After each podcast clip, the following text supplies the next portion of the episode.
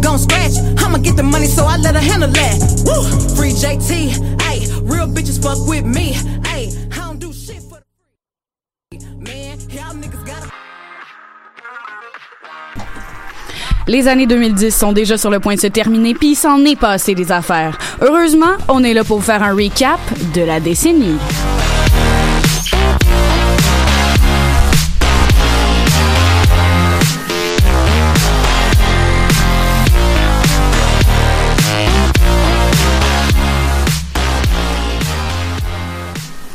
Bien le bonjour à tous nos auditeurs et téléspectateurs en direct sur le Facebook. Bienvenue à la toute dernière émission de la saison 2019 du Recap. En fait, la dernière émission de cette décennie. Puis ce spécial, c'est comme un réveillon du temps des fêtes. Donc, vous voilà maintenant arrivé chez ma tante Laurence. Vos manteaux vont dans la chambre à coucher, les bottes vont dans le bain, prenez une bière, un drink ou un breuvage non alcoolisé, installez-vous confortablement autour de la table. Le souper est déjà prêt. Au menu aujourd'hui, un recap des dix dernières années, des discussions moins malaisantes que celles qui vous attendent lorsque vous retournez chez vos parents et de bien belles chroniques surprises qui vous feront moins mal que votre foi le 2 janvier. Bon, allez, pognez-vous toute une assiette et des ustensiles. C'est le temps de débuter tout ça. On commence avec le plat principal un bon gros morceau de dinde ou de fausse viande, il y en a pour tous les goûts. On vous ramène en l'an 2010 du calendrier grégorien. Et oui, Laurence, on commence en 2010 avec un événement qui a bien sûr marqué la décennie et c'est peu dire. La Terre a tremblé à Haïti le 12 janvier 2010 à 21h53 minutes. L'épicentre était situé à 25 km de la capitale Port-au-Prince. On estime que la magnitude sur l'échelle de Richter se situait entre 7 et 7,3. Euh, petit rappel des faits, donc euh, pas des faits, mais plutôt de la situation euh, géographique d'Haïti, qui est située à la rencontre de deux plaques tectoniques, soit la plaque Caraïbe et la plaque nord-américaine, ce qui fait en sorte qu'elle est donc très propice au tremblement de terre. Et par la suite, le 20 janvier, ben, un autre tremblement de terre a été ressenti, mais cette fois un peu plus faible, 6.1 sur l'échelle de Richter.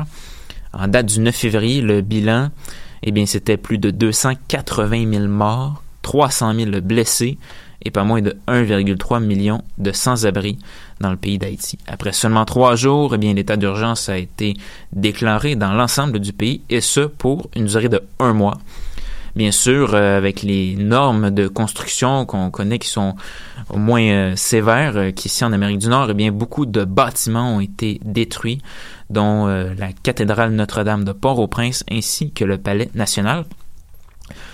Par ailleurs, quatre jours après le premier tremblement de terre, on a pu voir des boat people remplis de réfugiés haïtiens qui ont été observés au large des côtes et qui se dirigeaient plus au nord vers le sud des États-Unis. Pour ce qui est de l'aide humanitaire, eh bien, il y a eu une mobilisation internationale pour venir en aide à Haïti, que ce soit en envoyant de l'argent ou bien encore des denrées, de la nourriture, des vêtements. En date du 19 janvier 2010, c'est pas moins de 1,2 milliard de dollars de promesses de dons qui avaient été enregistrés. Et puis à la fin du mois d'octobre 2011, c'est près de 4 milliards de dollars qui avaient été utilisés par les organismes non gouvernementaux. Et donc, un autre événement aussi qui a marqué l'année 2010 et le début de cette décennie, eh bien, ça a été Deepwater Horizon. Donc, euh, quatre mois après le sisme à Haïti, il y a eu une explosion sur la plateforme de la plateforme pétrolière, plutôt Deepwater Horizon, qui se situe dans le golfe, qui se situait plutôt dans le golfe du Mexique, à 66 km au large des côtes de la Louisiane. Mais cette plateforme pétrolière était opérée par la compagnie britannique BP euh, et la plateforme constituait le, plus, euh, le puits le plus profond jamais foré en offshore. Donc l'explosion est survenue le 20 avril 2010 alors que pas moins de 126 personnes se trouvaient sur cette même plateforme. 11 personnes sont décédées, 17 ont été blessées. Imaginez-vous deux secondes le genre de boule de feu que ça a pu créer une explosion d'une plateforme de, de forage pétrolier. C'était absolument incroyable. Par la suite, euh, c'est pas moins de 4,9 millions de barils de pétrole qui ont été déversés dans les eaux du golfe du Mexique, ce qui équivaut à environ 780 millions de litres d'essence. À 1,25$ le litre, ça représente tout près de 1 milliard de dollars d'essence qui ont été déversés dans les eaux du golfe du Mexique. Et donc, euh, quelques mois plus tard, le 19 septembre 2010, le gouvernement américain a déclaré que la fuite était, selon leur dire, colmatée. Donc, le déversement est un véritable désastre environnemental, comme on a pu le voir à, la télévision. Et ça a menacé, et ça menace encore euh, toujours plus de 400 espèces euh, d'animaux, de mammifères, dont des baleines, des dauphins et aussi de nombreux oiseaux.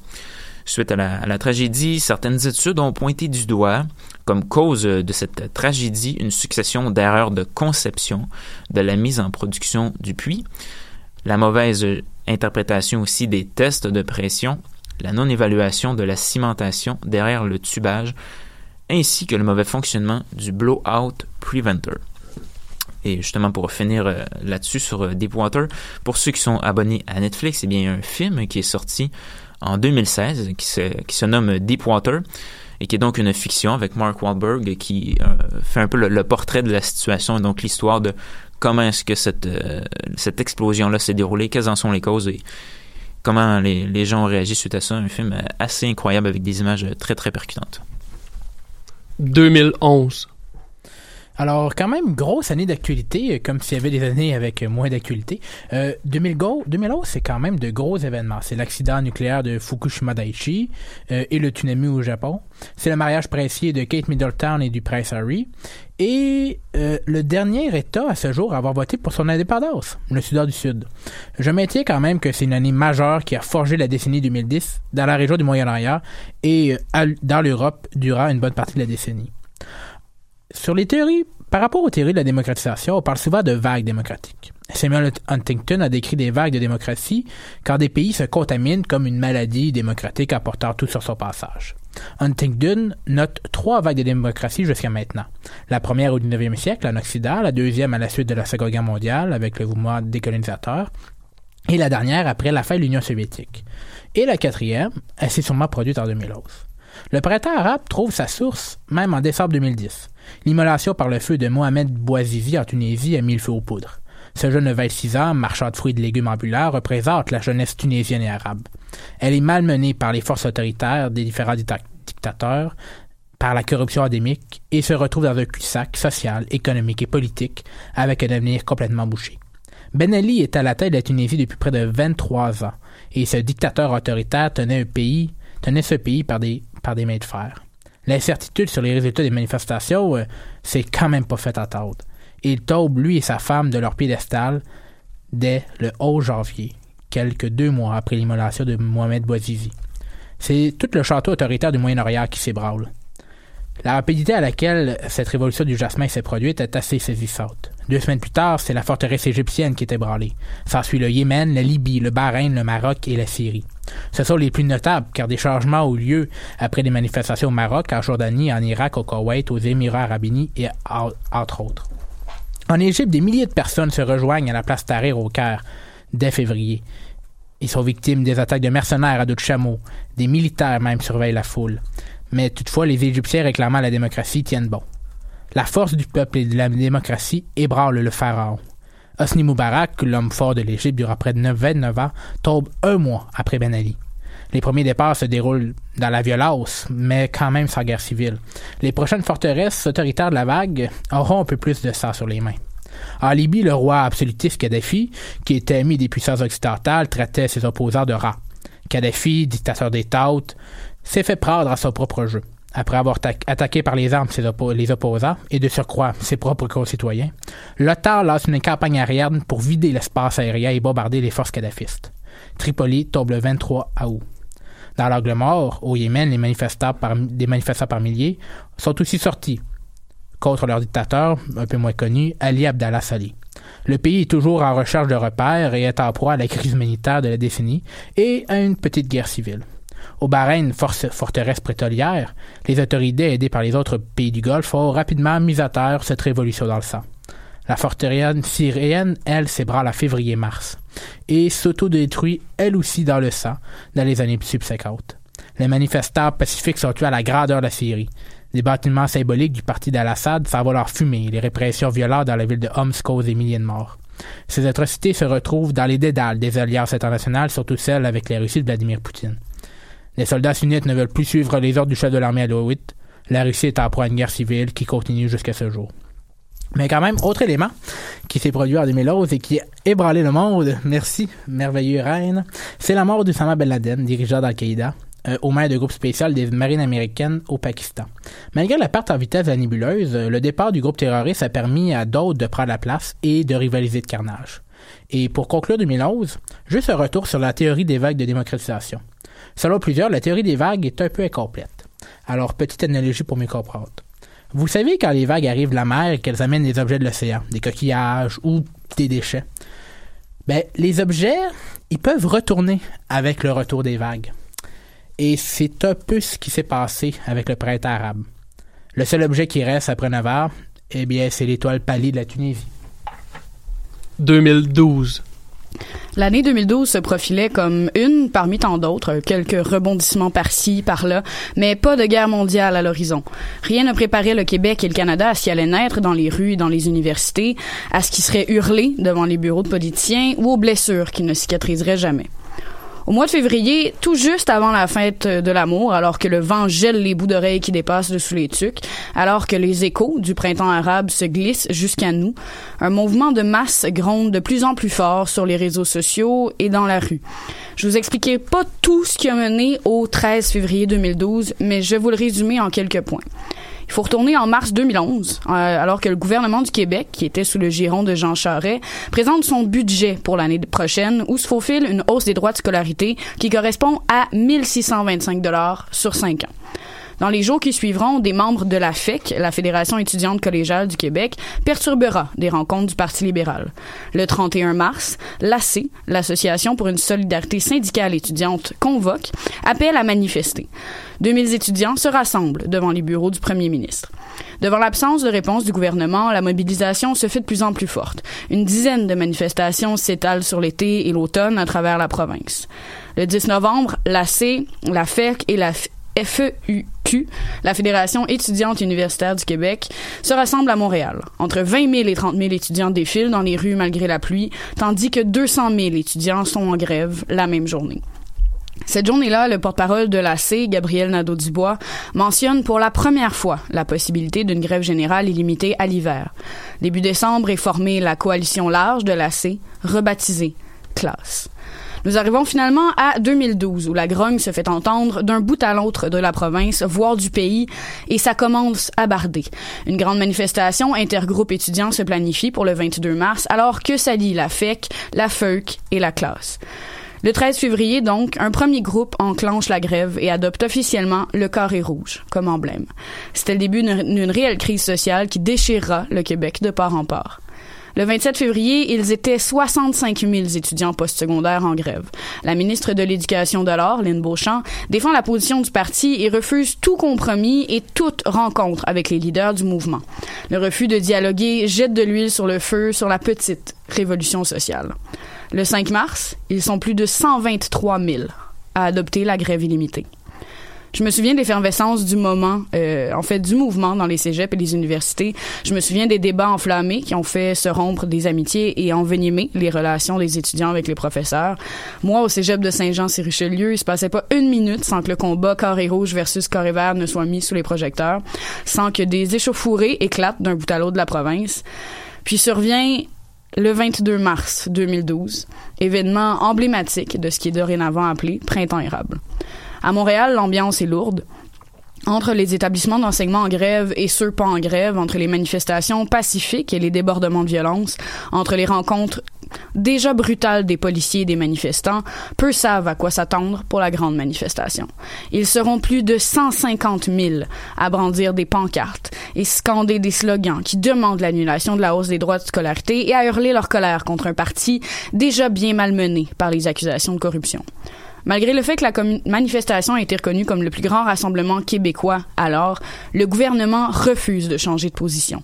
Les, affrontements entre la police et les manifestants se font de plus en plus violents. La liste des blessés s'allonge de soir en soir. Le Québec se divise encore plus.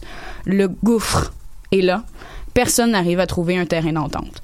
Les semaines passent, se suivent et se ressemblent. Le 20 avril, au Palais des Congrès de Montréal, s'ouvre le Salon Plan Nord, une cible de choix pour les manifestants, qui se déploie en foule devant le Palais des Congrès. À l'intérieur, le premier ministre Charest, dans toute sa splendeur, lors d'un discours, tourne ses opposants en dérision en disant, et je le cite, À ceux qui frappent à notre porte ce matin, on pourra leur offrir un emploi dans le Nord, autant que possible. Good job, Charlie Boy. Les discussions entre les groupes d'étudiants et le gouvernement auront finalement lieu. Un échec total. Les manifestations nocturnes prennent de plus en plus de place dans l'agenda des étudiants. J'étais à la manifestation Lumino Silencieuse où j'ai participé à un sit-in pacifique sur la rue Sherbrooke avant de me faire prendre en souricière par des policiers déterminés à mettre un stop au mouvement. Pour la toute première fois de mon existence, j'ai réellement craint pour ma vie alors que j'ai dû m'enfuir des matraques et des sprays de poivre de Cayenne. Au début du mois de mai, le PLQ ouvre son conseil général à Victoriaville. Les manifestants ayant eu vent du déménagement de la rencontre se déplacent en autobus jusqu'au lieu. La manifestation dégénère très rapidement au point où un étudiant perd un œil lors d'un affrontement avec un policier. Après 22 heures de négociations, les représentants des différents groupes arrivent à une entente de principe qui stipule que la hausse des droits de scolarité s'applique, mais que des coupures dans les frais institutionnels doivent aussi se faire. En bon français, la marde pogne entre les groupes et le gouvernement regarde tout le monde de haut. La ministre Beauchamp démissionnera ensuite. Le gouvernement durcit le ton et adopte un peu plus tard la controversée loi 78 qui force le retour en classe des étudiants.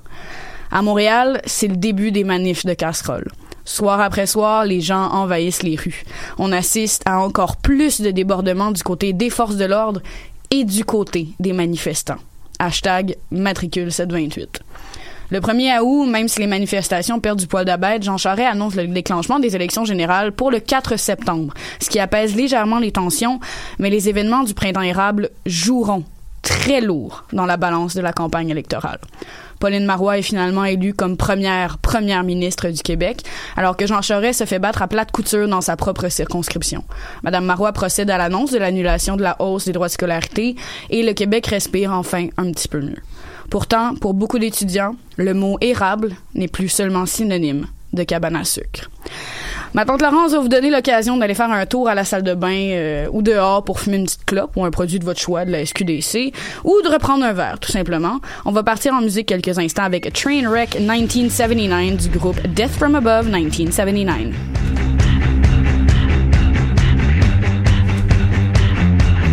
On est parti!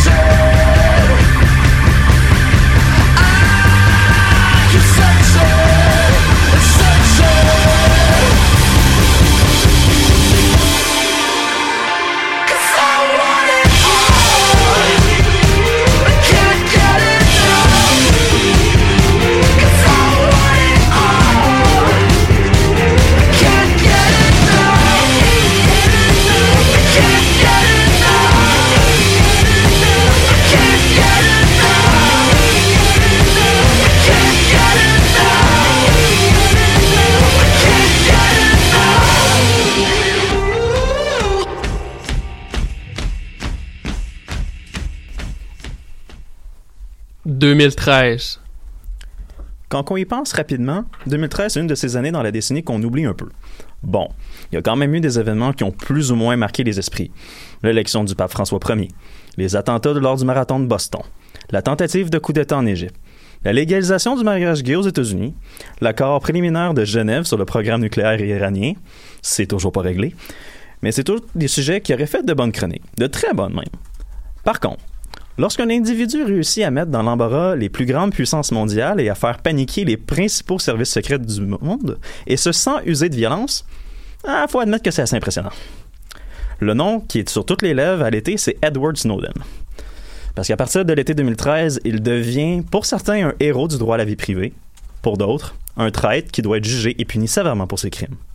Pour résumer de manière simpliste, c'est un ex-employé et sous-traitant de la CIA qui a dévoilé au grand jour les programmes de surveillance de masse utilisés notamment par la National Security Agency, la NSA pour les intimes, qui est basée aux États-Unis, et l'Alliance Five Eyes, qui regroupe les services secrets de l'Australie, du Canada, des États-Unis, de la Nouvelle-Zélande et du Royaume-Uni.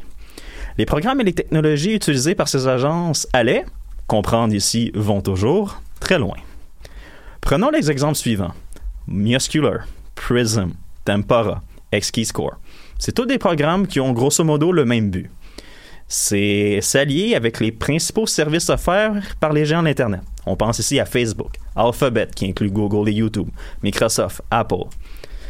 Et les services secrets peuvent obtenir les données sur les utilisateurs de ces services. On pense aux identifiants et mots de passe, les fréquences de connexion, les emails, les messages, la messagerie instantanée, les messageries audio, les appels vidéoconférences, le partage de fichiers. Bref, vous voyez l'idée.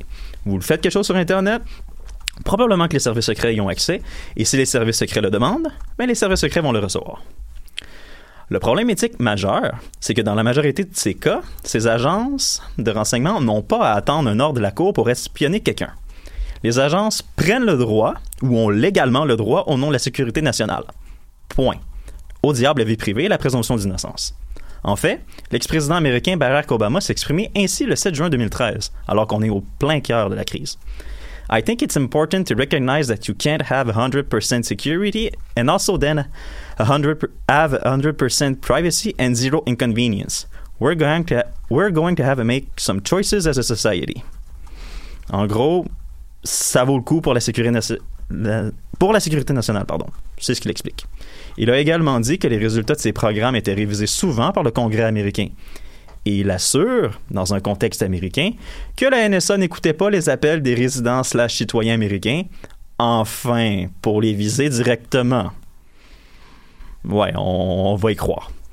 Et parlant de choix, ben, le choix qu'on a fait en tant que société depuis les révélations de M. Snowden, ben, ça aurait été le statu quo. Parce qu'aucune loi n'a changé depuis les révélations de M. Snowden. On s'entend que le contraire aurait été assez surprenant. D'ailleurs, les États-Unis veulent toujours le poursuivre pour trahison, et ceci est particulièrement génial vu la nature de ma. Euh, veulent toujours pour trahison et pour un autre sujet qui est particulièrement génial, vol de biens de l'État. Alors que ceux-ci n'ont aucun scrupule à prendre le droit sur nos données personnelles. Bref, M. Snowden vit en exil depuis juillet 2013, où il a obtenu depuis un permis de résidence permanente. Alors, c'est un peu ce qu'on a appris en 2013. Quand on vous dit que tout ce qui est publié sur Internet, il reste pour toujours, ben, c'est non seulement vrai, mais il est possible que quelqu'un vous écoute sans votre consentement au nom de la sécurité mondiale. 2014.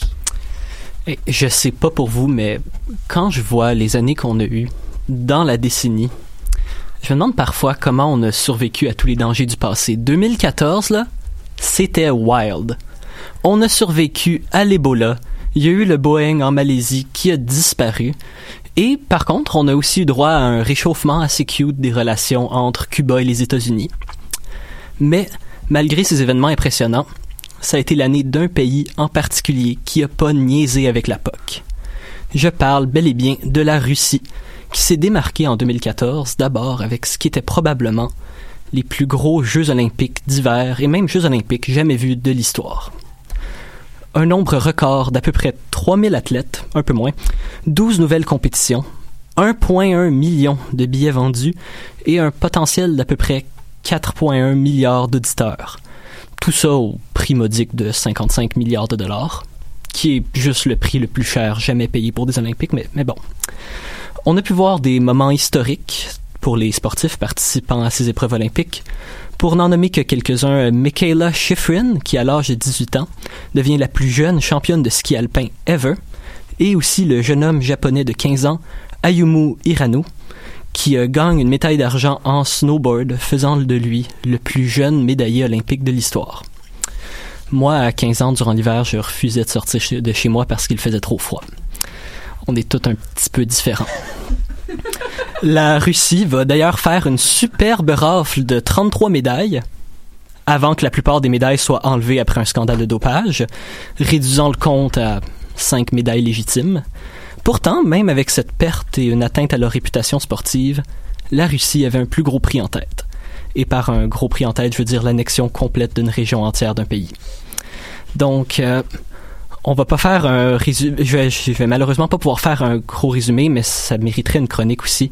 Après que le président ukrainien pro-Moscou, Viktor Yanukovych, a été chassé du pouvoir par des mois de manifestations brutales, la péninsule de Crimée s'est ensuite fait prendre de force par une invasion de troupes non identifiées. Ce qui veut dire qu'il n'y avait techniquement pas de signes pour les reconnaître ou pour reconnaître leur pays d'origine. Cependant, ceux-ci étaient armés avec des fusils russes, portaient des uniformes russes, parlaient probablement le russe et ont été révélés comme étant des soldats russes, à la grande surprise de absolument personne. Et une fois que la plupart de la région fut mise sous le contrôle de Moscou, les citoyens de la Crimée se sont fait offrir un référendum leur donnant pas mal juste le choix de soit se faire annexer par la Russie ou de devenir une sorte d'État semi-indépendant probablement contrôlé par la Russie. Notez que le choix de rester ukrainien n'était pas dans les options dans le référendum. Évidemment, presque tous les pays de l'Ouest l'ont déclaré illégal, considérant que le 97% de vote pour l'annexation, quand on regarde, ça maintenant, ça ressemble plus à 30%. Ça nous donne l'idée que la Russie voulait probablement plus prendre le port de Sébastopol, crucial d'ailleurs pour la marine russe, à la place de libérer la population ukrainienne. Encore aujourd'hui, la Crimée est sous le contrôle russe et on n'est pas plus près de régler ce problème, qui pourrait d'ailleurs devenir beaucoup plus grand avec les tensions internationales montantes, surtout qu'il s'agit d'une des plus grosses prises de contrôle des territoires depuis la Deuxième Guerre mondiale. 2015. Il y a des années comme ça où la déprime nous frappe fort et ça frappe fort? Comme moi avec euh, En imitation des rouges. Une semaine après les fêtes du jour de l'an, l'attentat contre l'hebdomadaire satirique Charlie Hebdo, par exemple, ça nous démet la mâchoire assez rapidement. Même pas le temps de finir les restants du jour de l'an que la réalité nous rattrape. C'est le premier d'une longue série d'attentats en 2015 en Europe. On peut aimer ou critiquer le travail et les stéréotypes que disséminait Charlie Hebdo. L'attaque a vraiment marqué 2015. Sont tués froidement Cabu, Charb, Honoré, Tingus et Wolinski. Le hashtag Je suis Charlie s'enflamme sur les réseaux sociaux. Plusieurs millions de manifestants marchent partout dans le monde en commémoration des victimes de l'attaque. Et qui s'est produite aussi simultanément dans une épicerie cachère proche de la porte de Weissen. Le dimanche 11 janvier, près de demi-million de personnes et 44 chefs d'État marchent dans Paris en commémoration aux victimes. On est en plein aussi, puis l'attentat est revendiqué par Al-Qaïda dans la péninsule arabique. On est en plein dans l'apogée du groupe État islamique en Irak et au Levant. En juin 2014, le proto-État déclare son califat sur les territoires de l'Irak et de la Syrie, enjoignant plusieurs milliers de personnes à se battre pour une vision du monde sanguinaire. En mars 2015, l'État islamique commence sa série d'attentats meurtriers en attaquant le musée du Bardo et le Parlement tunisien. 24 morts, dont 21 touristes. Visant la manne touristique, on vise le moteur économique de la Tunisie. En juin, l'État islamique revendique deux attentats, un hôtel encore à Tunisie et contre une mosquée chiite au Koweït. En octobre, un avion égyptien en direction de Saint-Pétersbourg explose en plein ciel dans le Sinaï en Égypte. 224 morts, attentat signé Daesh. On dirait que le Moyen-Orient et surtout la Syrie deviennent alors de plus en plus un véritable champ de ruines et de désolation. États-Unis, France, Russie, Turquie, Israël, Arabie Saoudite, tout le monde est pris dans un jeu de casse-tête chinois d'alliance où il, n'y en a plus rien à comprendre. Et toute cette situation, avec la montée de l'État islamique, la guerre civile syrienne, la crise libyenne et les conflits toujours forts en Afghanistan, en Afrique et autres, font que l'année 2015 est celle de la crise des réfugiés. Les chiffres donnent le vertige. 19,5 millions de réfugiés en 2015. Plus de 2 millions traversant l'Europe à pied ou dans des bateaux surchargés traversant la Méditerranée, de la, la Méditerranée de la Libye vers l'Italie ou des côtes turques jusqu'à la Grèce. Les pays leur ferment la porte, érigent des barrières, les mettent dans des camps, la situation est des plus tragiques. Et arrive ce symbole, très humain de cette crise, ce petit Alan Kurdi, 3 ans, chalet rouge, short bleu, face contre la plage, sans veste de flottaison. Là, devant l'appétit mondial de cette crise où tout le monde se passait la patate chaude. Sur le cas de milliers et de millions de gens croupissant dans des camps, sans maison, sans papier, perdant tout ce qu'ils avaient en un clin d'œil. Et un mois et quelques plus tard, 12 novembre, double attentat suicide à Beyrouth, qui fait 37 morts, et quelques heures plus tard, une série d'attentats à France. En simultané, une attaque au stade de France durant une partie de soccer amical auquel participait le président Hollande. Des hommes armés de mitraillettes tiraient en même temps sur des terrasses, des cafés et des restaurants à Paris, semant la terreur et l'effroi sur leur chemin dans les rues du 10e et 11e arrondissement. L'attaque du Pataclan est celle qui est le plus marquée, avec près de 90 morts et des histoires à glacer le sang. En tout, cette série d'attentats a fait 130 morts et plus de 400 blessés. La série d'attentats a été revendiquée par l'État islamique. C'est peut-être l'attentat qui a le plus marqué la mémoire collective, car les terroristes ne visaient pas des symboles politiques, mais des pratiques quotidiennes pour bouleverser et interrompre la ville normale. Néanmoins, l'année de l'année 2015 est à, rappeler pour deux événements qui ont changé permis une fenêtre d'opportunité importante en réglant de graves problèmes internationaux. Premièrement, c'est l'année de l'accord signé sur le nucléaire iranien, où les ennemis d'Avar s'attendent pour lever les sanctions et tout faire les Iraniens depuis très longtemps. Et la fameuse COP 21 de Paris, qui a permis au monde d'avoir pour une fois débuté une véritable réflexion internationale sur les enjeux climatiques, et ce, en présentant des cibles, des attentes et des objectifs pour le futur de l'humanité. Vu qu'on sait que le repas pèse lourd dans nos estomacs et que c'est pas facile de digérer toutes les plâtrées d'informations qu'on place devant vous sur la table élégamment décorée, on vous laisse prendre un moment pour méditer un peu afin de trouver la force de continuer à vous goinfrer. On part en musique avec la chanson Twip.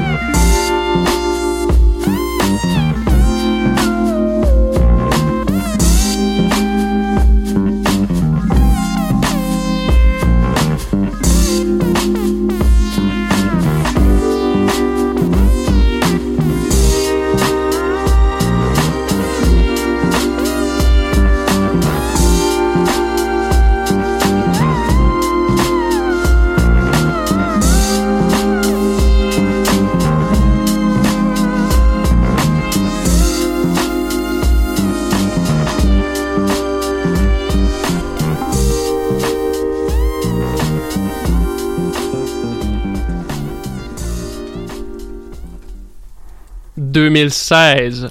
2016 est certainement une très très grosse année. Moi, je me souviens l'avoir vécu comme de, A à Z parce que clairement, je suis encore là aujourd'hui.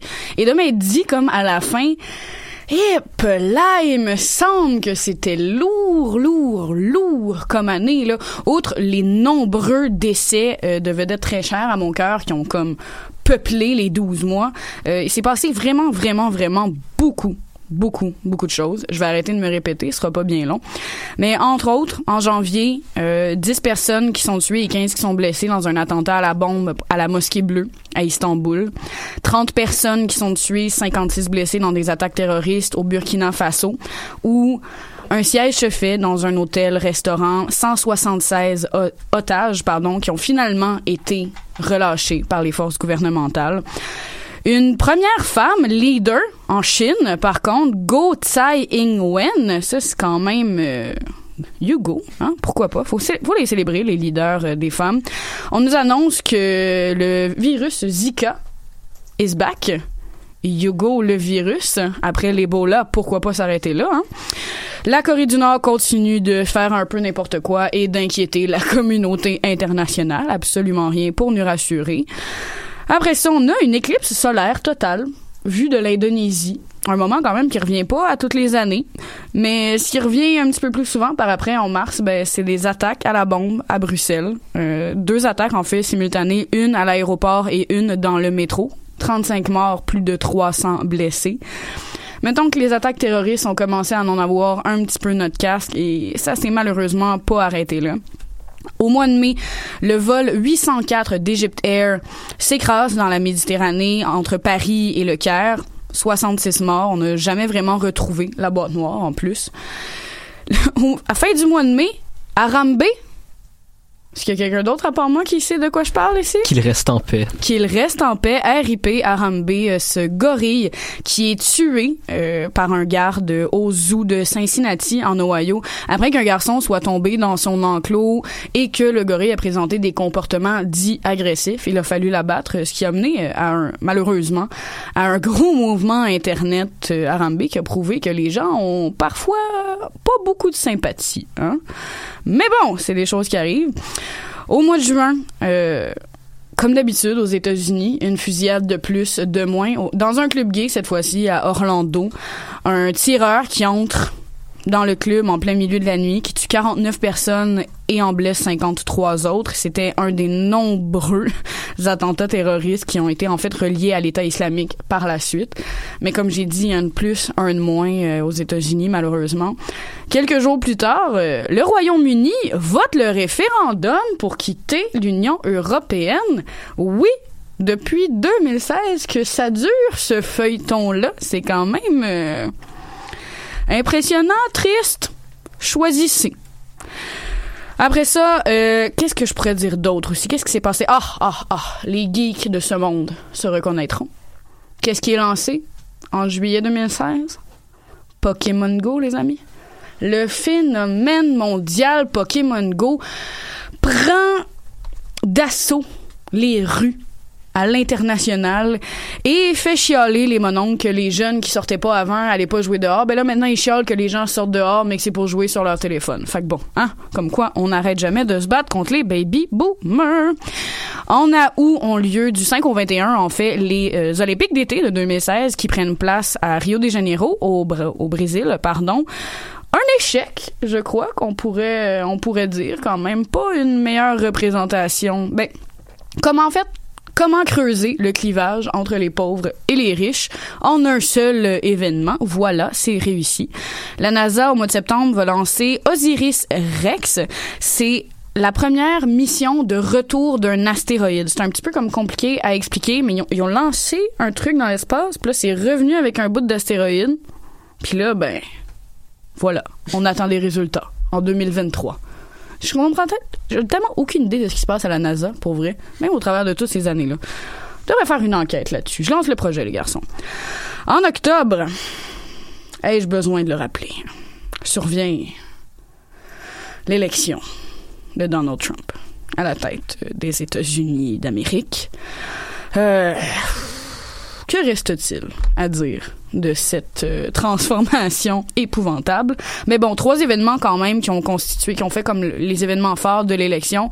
Bon, Donald Trump qui lâche le fameux Grab them by the pussy. On a Wikileaks aussi qui euh, relâche des milliers de courriels privés qui viennent de l'intérieur de la campagne politique d'Hillary Clinton, ainsi que, ben, il y a comme une coupe d'agences euh, d'enquête qui nous révèle que peut-être que le gouvernement russe aurait joué dans tout ça. Mais bon, les soupçons encore rendus là. Je pourrais continuer encore longtemps, mais honnêtement, euh, je pense que je vais passer le flambeau, comme qu'on se souviendra de 2016 comme une année assez chargée, mais qui a entamé beaucoup de transformations sociales. 2017. J'ai encore une fois commencé l'année avec une rafale d'événements importants qui sont pas nécessairement le sujet de ma chronique. On a parlé de l'élection, mais ça a été l'inauguration du président Trump en début janvier. Ça a été le début des négociations sur le Brexit, un fabuleux shit show qu'on entend encore parler aujourd'hui. Ça a été le retrait des États-Unis de l'accord de Paris. Les ouragans Irma et Maria ont frappé très durement les Caraïbes. Il y a eu l'attentat du tireur fou de Las Vegas. Il y a eu le référendum catalan, qui prouve que c'est pas juste dans les pays. Ça peut arriver aussi en Occident, des répressions politiques pas très très legit. On parle aussi des Paradise Papers, j'en passe encore. Mais ce qui a marqué 2017 selon moi, c'est les 11 et 12 août 2017, où on a eu le droit à une des plus grosses démonstrations de haine de la décennie. Unite the Right était, en théorie, une manifestation de deux jours pour protester contre le retrait d'une statue du général sécessionniste Robert E. Lee et le rendre hommage du parc où elle se trouve, à Charlottesville, en Virginie. Mais un coup d'œil à la liste des invités laissait présager un tout autre motif. Richard Spencer, Baked Alaska, David Duke, Fate Goldie, Stormer Book Club, Fraternal Order of All Knights, Identity Evropa. J'en oublie plusieurs, mais ce sont tous des gens ou des groupes proches de l'alt-right, la droite alternative. On peut aussi voir carrément des suprémacistes blancs ou des néo-nazis. Justement, voici ce qui peut être entendu lors de la marche dans le campus de l'Université de Virginie le soir du 11 août 2017. White Lives Matter. Blood and Soil. You will not replace us. Jews will not replace us. Avec les lampes des tickets en prime, l'effet visuel était frappant et donnait aussi le goût de frapper dans certains visages. Mais bien qu'il y ait eu des échauffourées entre les manifestants et des étudiants ce soir-là, j'avance un peu trop vite dans l'histoire. Parce qu'en effet, c'est le lendemain qu'on a pu voir les scènes les plus disgracieuses. Parce que oui, c'est possible de faire plus horrible qu'une manif avec des chants nazis dedans. Les événements du 12 août 2017 sont plus qu'une simple manifestation qui a mal tourné. Pour vous donner une idée, la manifestation slash marche devait débuter à midi. La ville de Charlottesville a déclaré l'état d'urgence à 11h AM parce qu'on avait carrément le droit à des combats ouverts entre l'alt-right et les antifascistes qui s'étaient présentés parmi les contre-manifestants. Mais malgré l'état d'urgence et l'annulation officielle de l'événement par les autorités, une centaine de convaincus ont tenu à donner leurs allocutions, ce qu'ils ont fait dans un parc un peu plus loin. Les autorités, elles, en avaient plein les bras, parce qu'au niveau de la violence, ben oui, il y a eu pire. Parce qu'aux alentours de deux heures moins quart dans l'après-midi, un individu s'est servi de sa voiture à plusieurs reprises pour foncer et renverser un groupe de contre-manifestants, blessant 19 personnes et tuant Heather D. Ayer. L'individu a été arrêté et il est aujourd'hui en prison pour le reste de ses jours. Bon fucking débarras. À partir de ce moment, plusieurs personnes de toutes les sphères publiques et politiques, du gouverneur de l'État de la Virginie de l'époque, Terry McAuliffe, au sénateur républicain Marco Rubio, ont dit que de telles démonstrations de haine et de suprémacistes blancs ne devaient plus avoir leur place et qu'on devrait travailler à ce que de tristes événements ne se produisent plus jamais. Ben, la bonne nouvelle, c'est qu'effectivement, il n'y a pas eu d'autres démonstrations aussi explicites et violentes de l'alt-right depuis. La mauvaise, c'est que pour plusieurs de ces groupes, c'est plus nécessaire. Parce qu'avec les réactions du président américain Donald Trump, qui a dit, et je cite, en réaction quelques jours plus tard, You had a group on one side that was bad, and you had a group on the other side that was also very violent. And nobody wants to say that, but I'll say it right now. Quand le leader des États-Unis met sur le même pied d'égalité les contre-manifestants et les suprémacistes blancs, ces derniers considèrent avoir gagné. Ils sont devenus légitimes aux yeux du pouvoir, et pour eux, c'est mieux que n'importe quel symbole historique, qu'il soit retiré ou non. Une note d'espoir en terminant. Je pense au hashtag MeToo, qui est le symbole des agissements sexuels déplacés, mais je suis un peu mal placé en tant qu'homme hétérosexuel pour en parler. C'est pour ça que je ne l'ai pas fait. Au moins, cette conversation difficile a permis d'amorcer un lent, mais nécessaire changement dans la culture, dans notre société. Là-dessus, c'est le temps de vous dégourdir, euh, chers auditeurs. Alors, on vous propose une chanson qui est faite pour danser et pour hurler « Fuck les violences sexuelles, vive le consentement, skippez la balance pendant le temps des fêtes, mais agitez-vous sur Balance ton quad d'Angèle. » Tous comme des animaux de toutes les chattes, ça parle mal 2018. Je sais pas ce qu'il te faut, mais je suis plus qu'un animal. J'ai vu que le rap est à la mode et qu'il mange mieux quand il est sale. Faudrait peut-être casser les codes d'une fille qui l'ouvre, ce serait Balance ton quoi Même si tu parles mal des filles, je sais qu'au fond t'as compris. Balance ton quoi Un jour peut-être ça changera. Balance ton quoi Donc laisse-moi te chanter. Allez te faire. mm, Moi je passerai pas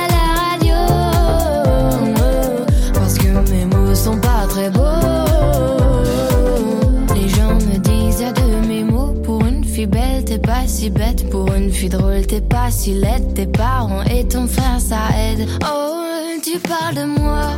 C'est quoi ton problème? J'ai écrit rien que pour toi, le plus beau des poèmes. Laisse-moi te chanter.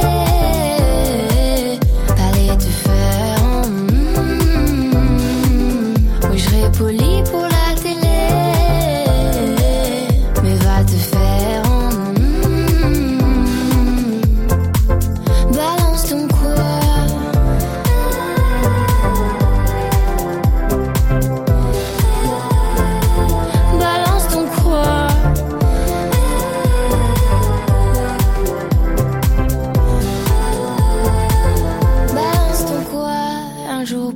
ça changera. Y a plus de respect dans la rue, tu sais très bien quand t'abuses. Balance ton quoi? Balance ton quoi? Laisse-moi te chanter.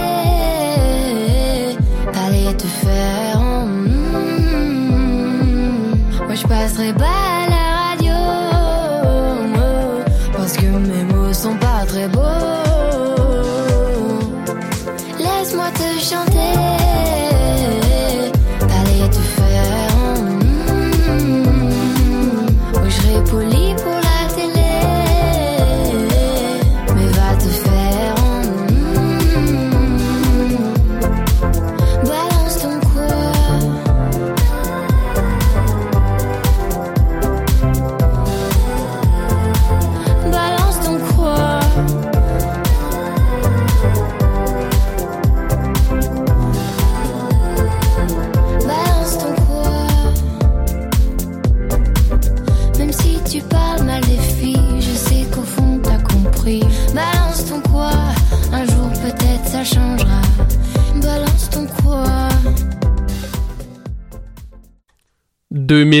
2018.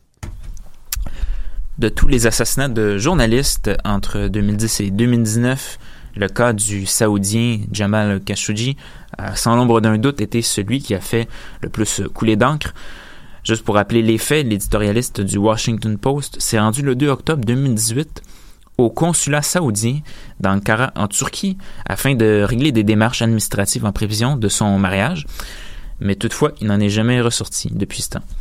Selon ce que rapportent certains médias, dont justement le Washington Post, eh Khashoggi aurait été interrogé, torturé et puis tué à l'intérieur du consulat par une équipe spécialement envoyée par Riyad et justement par, le- roi Mohamed Ben Salman.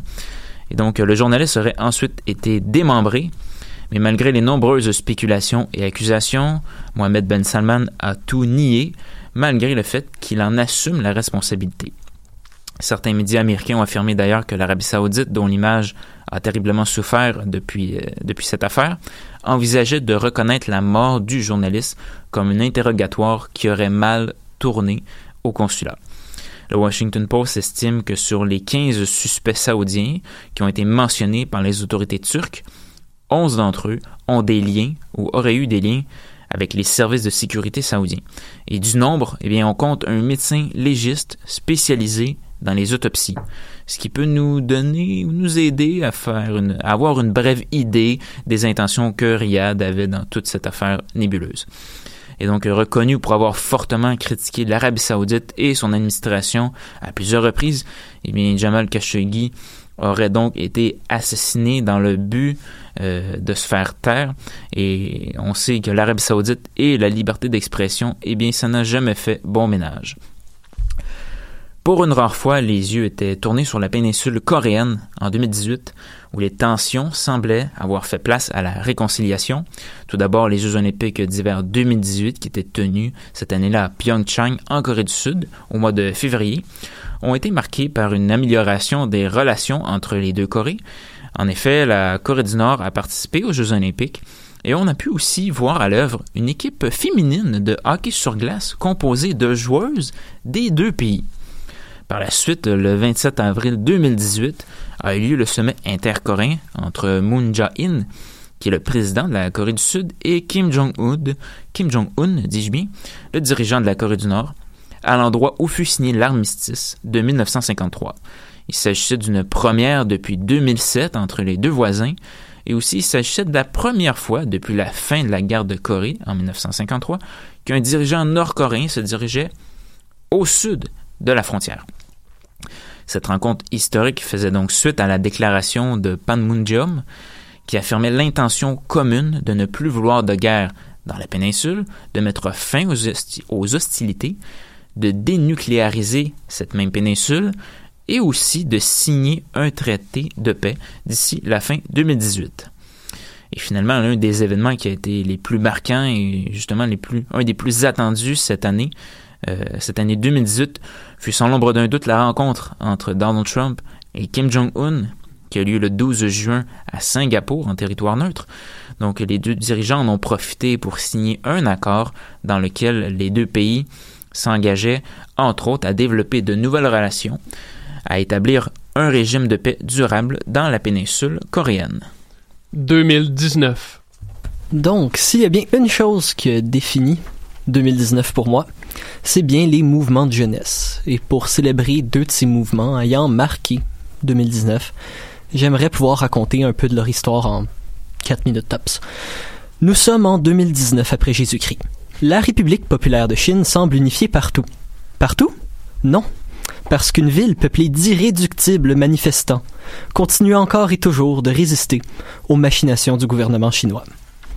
C'est maintenant la troisième fois, je pense, qu'on mentionne Hong Kong au recap, si je ne me trompe pas.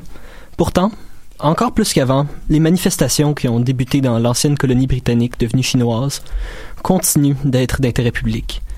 La population d'Hong Kong, qui est supposée conserver un certain niveau d'autonomie jusqu'en 2047, voit beaucoup de ses droits s'effriter devant ses yeux, que ça passe du judiciaire à la liberté d'expression, qui a d'ailleurs toujours été une des grandes fiertés de la ville, les manifestations, commençant initialement pour une loi sur l'extradition, qui aurait donné une porte d'entrée au gouvernement chinois dans le système judiciaire hongkongais, se sont transformées en campagnes de rassemblements massifs pour l'indépendance de la ville et aussi la liberté des manifestants. Et avec des demandes de plus en plus grandes et venues de plus en plus de confrontations violentes avec la police. L'endroit qui avait été autrefois décrit comme une des villes les plus sécuritaires du monde ressemble maintenant plus à un champ de bataille où des manifestants se battent parfois à l'arc et au molotov et où la police s'est passée du canon à eau au pistolet. Alors que les années 2010 sont en train de prendre fin, on dirait qu'une révolution brutale est en train de commencer à l'autre bout du monde. Par contre, on peut voir un peu de lumière pour la ville alors qu'une élection récente a quand même donné de grands gains au Parti pro-démocrate. Mais pourtant, il ne s'agit pas de la seule révolution en 2019. Celle que je la deuxième que je vais raconter est un peu plus upbeat par contre. On parle ici de Greta Thunberg, une jeune fille passionnée par l'environnement qui a commencé à sécher ses cours pour aller protester devant le Parlement de la Suède. Par sa rage et sa motivation, Thunberg a galvanisé des millions de jeunes à travers le monde à manifester dans les rues. On a pu voir des manifestations monstres à peu près partout. À Montréal, on a d'ailleurs été touché par ces manifestations en mars dernier et aussi en euh, septembre, c'était des manifestations énormes où est-ce que on a pu voir des vieux, mais on a aussi pu voir des gens très très jeunes allant de l'université au cégep et même des jeunes du secondaire manquant leur cours pour aller manifester pour l'environnement. Et j'aimerais d'ailleurs traduire une phrase de l'article du Times la déclarant la personne de l'année 2019, qui je pense un peu représente bien Greta. Elle n'est pas milliardaire, une princesse ou une pop star, ou même une adulte. Elle est une adolescente ordinaire qui, en trouvant le courage de dire la vérité aux gens en position de pouvoir, est devenue l'icône d'une génération. Alors que la question de notre environnement malade devient de plus en plus présente, on dirait parfois qu'il ne reste plus d'issue pour sauver notre Terre, et pourtant on voit un mouvement dirigé par et pour la jeunesse, essayant désespérément de changer le cours des choses. Est-ce que le mouvement Greta va changer le monde? Dur à dire, on ne peut qu'espérer. 2019 était la dernière année d'une décennie parfois folle, parfois purement effrayante, et alors que 2020 s'en vient, on ne peut que souhaiter le mieux à ces révolutions qu'on va probablement revoir dans pas longtemps. Ben, c'est ce qui conclut euh, donc le, le plat principal de notre émission, euh, vraiment. Fait que là, pour accompagner la dinde ou la cuisse de tofu, selon euh, ce qui vous tente, quoi de mieux que les bons vieux atoka? Ou la gelée de canneberge pour ceux qui n'ont pas de racines en région. Vu qu'il y a vraiment personne qui tripe sur cet accompagnement-là, mais que ça fait quand même partie du menu classique, c'est important de dire merci à la personne qui les a apportés. Notre segment Atoka, ici, c'est un mémoriam de quelques personnes qui nous ont quittés au courant des dernières années. Louis, je te cède la parole. Donc, on a perdu une foule de monde dans ces dix dernières années, et il est temps de leur payer hommage avec un petit segment in memoriam il y a 10 personnes, mais voyez pas ça comme un top 10. C'est vraiment étrange si vous voyez ça comme un top 10. En premier, Nelson Mandela, l'homme qui a combattu l'apartheid en Afrique du Sud et a été emprisonné 27 ans pour sa lutte. Il s'est éteint le 5 février 2013, entouré de sa famille. Et de l'autre côté du monde, géographiquement et un peu idéologiquement, on a vu la mort de Fidel Castro le 25 novembre 2016. Dirigeant controversé de Cuba, puis une des dernières figures majeures de la guerre froide. Et si on fait un autre tour total d'idéologie, on a aussi perdu la Dame de Fer, Margaret Thatcher, première ministre emblématique, controversée de l'Angleterre des années 80, qui s'éteint le 8 avril 2013. Au niveau du sport, le Québec a perdu Jean Béliveau le 2 décembre 2014, un des plus grands joueurs de hockey à avoir touché la glace en plus d'être un grand philanthropiste. Et on a aussi perdu euh, Muhammad Ali en 2016, reconnu par beaucoup comme le plus grand boxeur de tous les temps, mais aussi connu pour son activisme politique quand même très présent. Si on parle de grands scientifiques, on ne peut pas oublier Stephen Hawking, l'homme qui a révolutionné la physique, qui s'éteint le 14 mars 2018. Mais on a aussi perdu un peu moins connu, mais qui mérite autant de respect en 2012, Sally Ride, la première astronaute américaine dans l'espace, ainsi qu'une scientifique de grand renom, et là, pour les artistes, il y en a vraiment trop. Don't hate me, vous, vous m'envoierez un message Facebook si vous n'êtes pas content. Le Canada a perdu deux figures iconiques de sa musique. D'abord Leonard Cohen en 2016, l'auteur et compositeur qui a capté des générations par ses textes, ainsi que le tristement peu connu Gord Downie en 2017, le frontman du groupe Tragically Hip qui a prouvé que les Canadiens sont bien capables de rocker comme leurs cousins du Sud, et en dernier, une petite pensée pour Amy Winehouse, décédée énormément trop tôt lors d'un empoisonnement à l'alcool en 2011. La première femme anglaise à gagner 5 Grammy qui était massivement connue pour sa musique. Bon, pour vous remonter le moral, euh, je pense qu'il y a amplement le temps pour vous de vous préparer un petit refill du verre que vous tenez entre les mains. On vous laisse piger dans la glacière, je l'ai placé sur le balcon. Sinon, servez-vous dans le frigo, y a pas de gêne. Puis là, je vous envoie jaser avec Émile Bilodeau.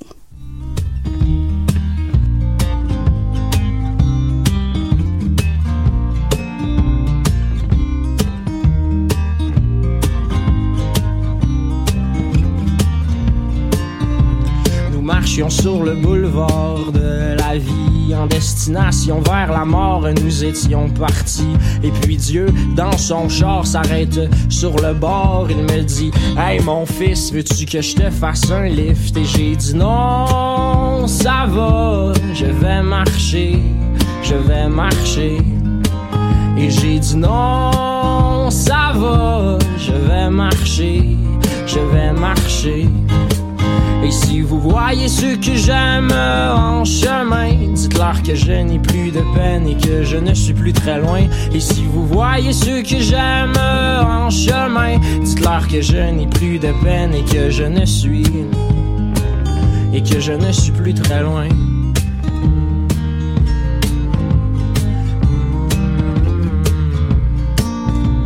Nous marchions sur ce boulevard dans la nuit puis le ciel et ses aurores étaient ma foi si jolis.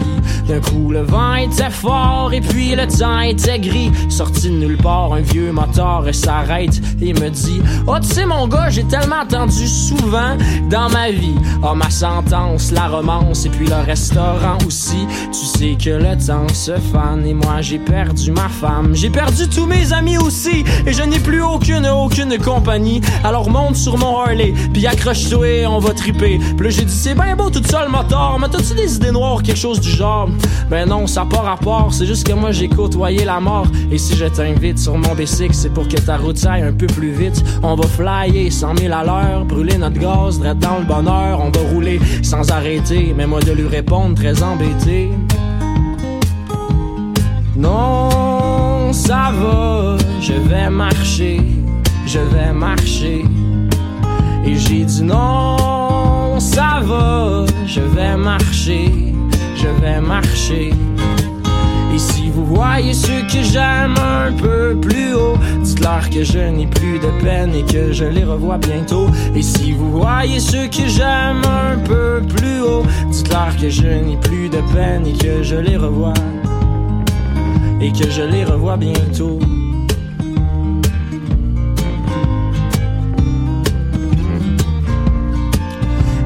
Si, parfois, il m'arrive de regarder la route puis de me dire que ça me tente plus pantoute parce que la vie, sans toi, sans ligne pour être un énorme défi, j'aime mieux pas prendre de raccourcis. Non, ça va, je vais marcher, je vais marcher. Et j'ai dit non, ça va, je vais marcher, je vais marcher. Et si vous voyez ceux que j'aime un peu plus haut, dites-leur que je n'ai plus de peine et que je les revois bientôt. Et si vous voyez ceux que j'aime un peu plus haut, dites-leur que je n'ai plus de peine et que je les revois. Et que je les revois bientôt.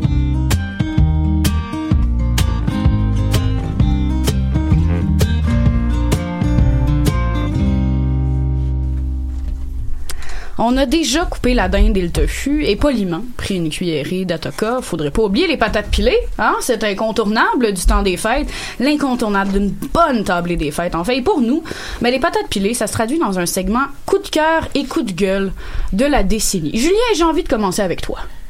Bon, ben, je vais y aller d'abord avec euh, mon coup de cœur. Euh, ben, vous savez, c'est moi qui ai fait les, les sports euh, depuis pas mal mes, mes tout débuts au recap. Donc, euh, je vais vous faire un coup de cœur sport et un coup de gueule sport de cette euh, merveilleuse décennie. Pour ce qui est du coup de cœur, assurément, l'une des plus belles médailles d'or de l'histoire du Canada. Et bien, je parle celle qui a été remportée par l'équipe masculine de hockey sur glace aux Jeux Olympiques de 2010 devant ses partisans à Vancouver. Le Canada aurait pu triompher euh, face aux États-Unis en temps réglementaire si ça n'aurait pas été du but de, de Zach Parisé à 24 secondes de la fin de la rencontre. Et puis finalement, le moment tant attendu est survenu à 7 minutes 40 de la prolongation, au moment où Sidney Crosby a récupéré une rondelle de notre bon vieux Jérôme McGinley pour ensuite déjouer le pauvre gardien Ryan Miller d'un tir entre les jambières. Un but qui, je pense, vous pouvez en ce moment l'entendre dans votre tête. Je pense Mhm. que vous l'avez tous vu, vous l'avez tous entendu. J'ai encore l'image de Crosby qui Ouais. célèbre. Vraiment, ça. La bande. Le but en lui-même était une célébration. Moi, j'ai encore l'image, par contre, de la finale féminine de hockey à Sochi. Hmm. Oui, Qui oui, était- aussi. moi, j'étais au secondaire, Ah j'avais ouais. forcé Oui, on l'école à la, à la On le l'écoute, présenter. La diffuser, Oui, ouais. je me rappelle, j'étais au cégep, on l'avait écouté live, cette match-là. Moi aussi. Là, la cloche sonne. Tout le monde s'en va à la cafétéria, parce que c'est la pause. La, la cloche sonne de OK, t'as 5 minutes pour te rendre à ton cours. Tout le monde reste assis. Pénalité. C'est trois quotas, on est, on est rendu à prolongation. Le but, tout le monde se lève. Ça a été merveilleux. J'ai encore les frissons à, à, à, à train de le parler. Ouais, c'est vraiment des, des moments rassembleurs qui, qui nous donnent encore des frissons aujourd'hui. C'est ça qui est merveilleux de- des Jeux Olympiques. Donc, un but qui a fait trembler tout le pays, permettant au Canada de récolter une 14e médaille d'or dans ces Jeux Olympiques-là. Un sommet historique pour des Jeux d'hiver. Pour le coup de gueule, bon. Le 8 mars 2017, sûrement euh, le jour le plus sombre de l'histoire du Paris Saint-Germain. Jour de la fameuse remontada subie, subie aux mains du FC Barcelone. Et oui, ça fait encore mal aujourd'hui. Ton cœur de temps. fan saigne encore, hein? Ouais, et ça a saigné pas mal Si cette, vous cette voyez journée-là. là. la déception dans ses yeux, mes amis. Bon, dans- euh, je vais rappeler un peu les faits. Euh, dans le cadre de- des huitièmes de finale de la Ligue des Champions, eh bien, les deux équipes, soit le Paris Saint-Germain et le FC Barcelone, s'affrontaient dans le cadre d'un duel aller-retour. Et bon, en tant que grand partisan du Paris Saint-Germain, le match aller fut pour moi un véritable régal parce que le PSG a planté le FC Barcelone 4-0 au Parc des Princes de Paris. Donc euh, après ça, tout le monde, bien sûr, donnait la victoire au, PSG. Mais au match retour, eh bien, il faut dire que le cauchemar s'est réalisé euh, en Espagne, à Barcelone. Parce que ce jour-là, bien, le match n'était pas disponible à la télévision, donc euh, je l'ai suivi grâce aux notifications sur mon, mon cellulaire avec l'application de la Ligue des Champions. Il faut dire que le téléphone a buzzé pas mal, trop souvent à mon goût. Ça commence euh, assez mal pour Paris avec un but de Barcelone après 3 minutes de jeu. Ça commence très mal. Ensuite, 40e minute, un des seuls buts de Levin Kurzawa dans l'uniforme du PSG. Mais malheureusement, c'est dans son propre but. Oh. Tu sais, quand ça commence bien, là. Ça coûte une carrière, hein, ce genre d'erreur-là, des Euh, fois. là. ouais, mais faut dire que Ben, lui, il en a certain- pas eu une grosse. dans Mais- une ligue aïe. secondaire, c'est drôle, là. Rendu à ce niveau-là, Non. un peu non, moins. c'est ça. Non, ben, la seule étape de plus, c'est en 94 quand Escobar s'est fait tuer pour ça. Ouais, c'est ça. Ben, là, ben, on n'est pas dans le même pays, fait que la situation n'a pas été la même chose, mais. Ouais, mettons. Mais donc, euh, c'est ça. Kurzawa a marqué dans son propre but. euh, c'est décevant. Deuxième mi-temps, un but a été marqué par le Paris Saint-Germain contre 4 pour l'FC Barcelone, dont trois buts à partir de la 88e minute de jeu. Et je vous rappelle que dans un match de soccer, il y en a 90. Ça finit 6 à 1 pour l'FC Barcelone, donc au total des buts, 6 à 5 pour le Barça, qui remporte ses huitièmes de finale pour accéder au quart. Concernant l'arbitrage, j'aime mieux ne pas en parler, mais je vais y aller d'un seul mot, euh, honteux. Et puis encore aujourd'hui, bon, comme je dis, ça fait, ça fait très mal, mais est-ce que le PSG s'en est remis? Ben, c'est ce qu'on va voir dans les prochains mois avec cette nouvelle édition de la Ligue des Champions. Mais là, Tim, j'ai envie de t'entendre. là. Coup de cœur, coup de gueule? Ouais, euh, on, je pense que vous avez compris qu'on garde nos sujets, donc euh, ça va être politique américaine dans mon cas. Pour le coup de cœur, ben c'est les- c'est la montée des idées progressistes dans le Parti démocrate. On pense à Bernie Sanders, Alexandra Ocasio-Cortez, Rachida Ta- Talib, Ilan Omar, pour nommer que ceux-là.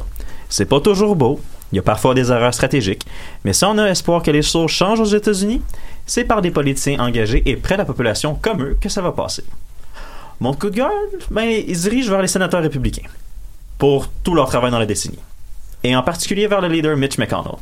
Moscow Mitch, le Grim Reaper. Il représente tout ce qui cloche avec le Parti républicain.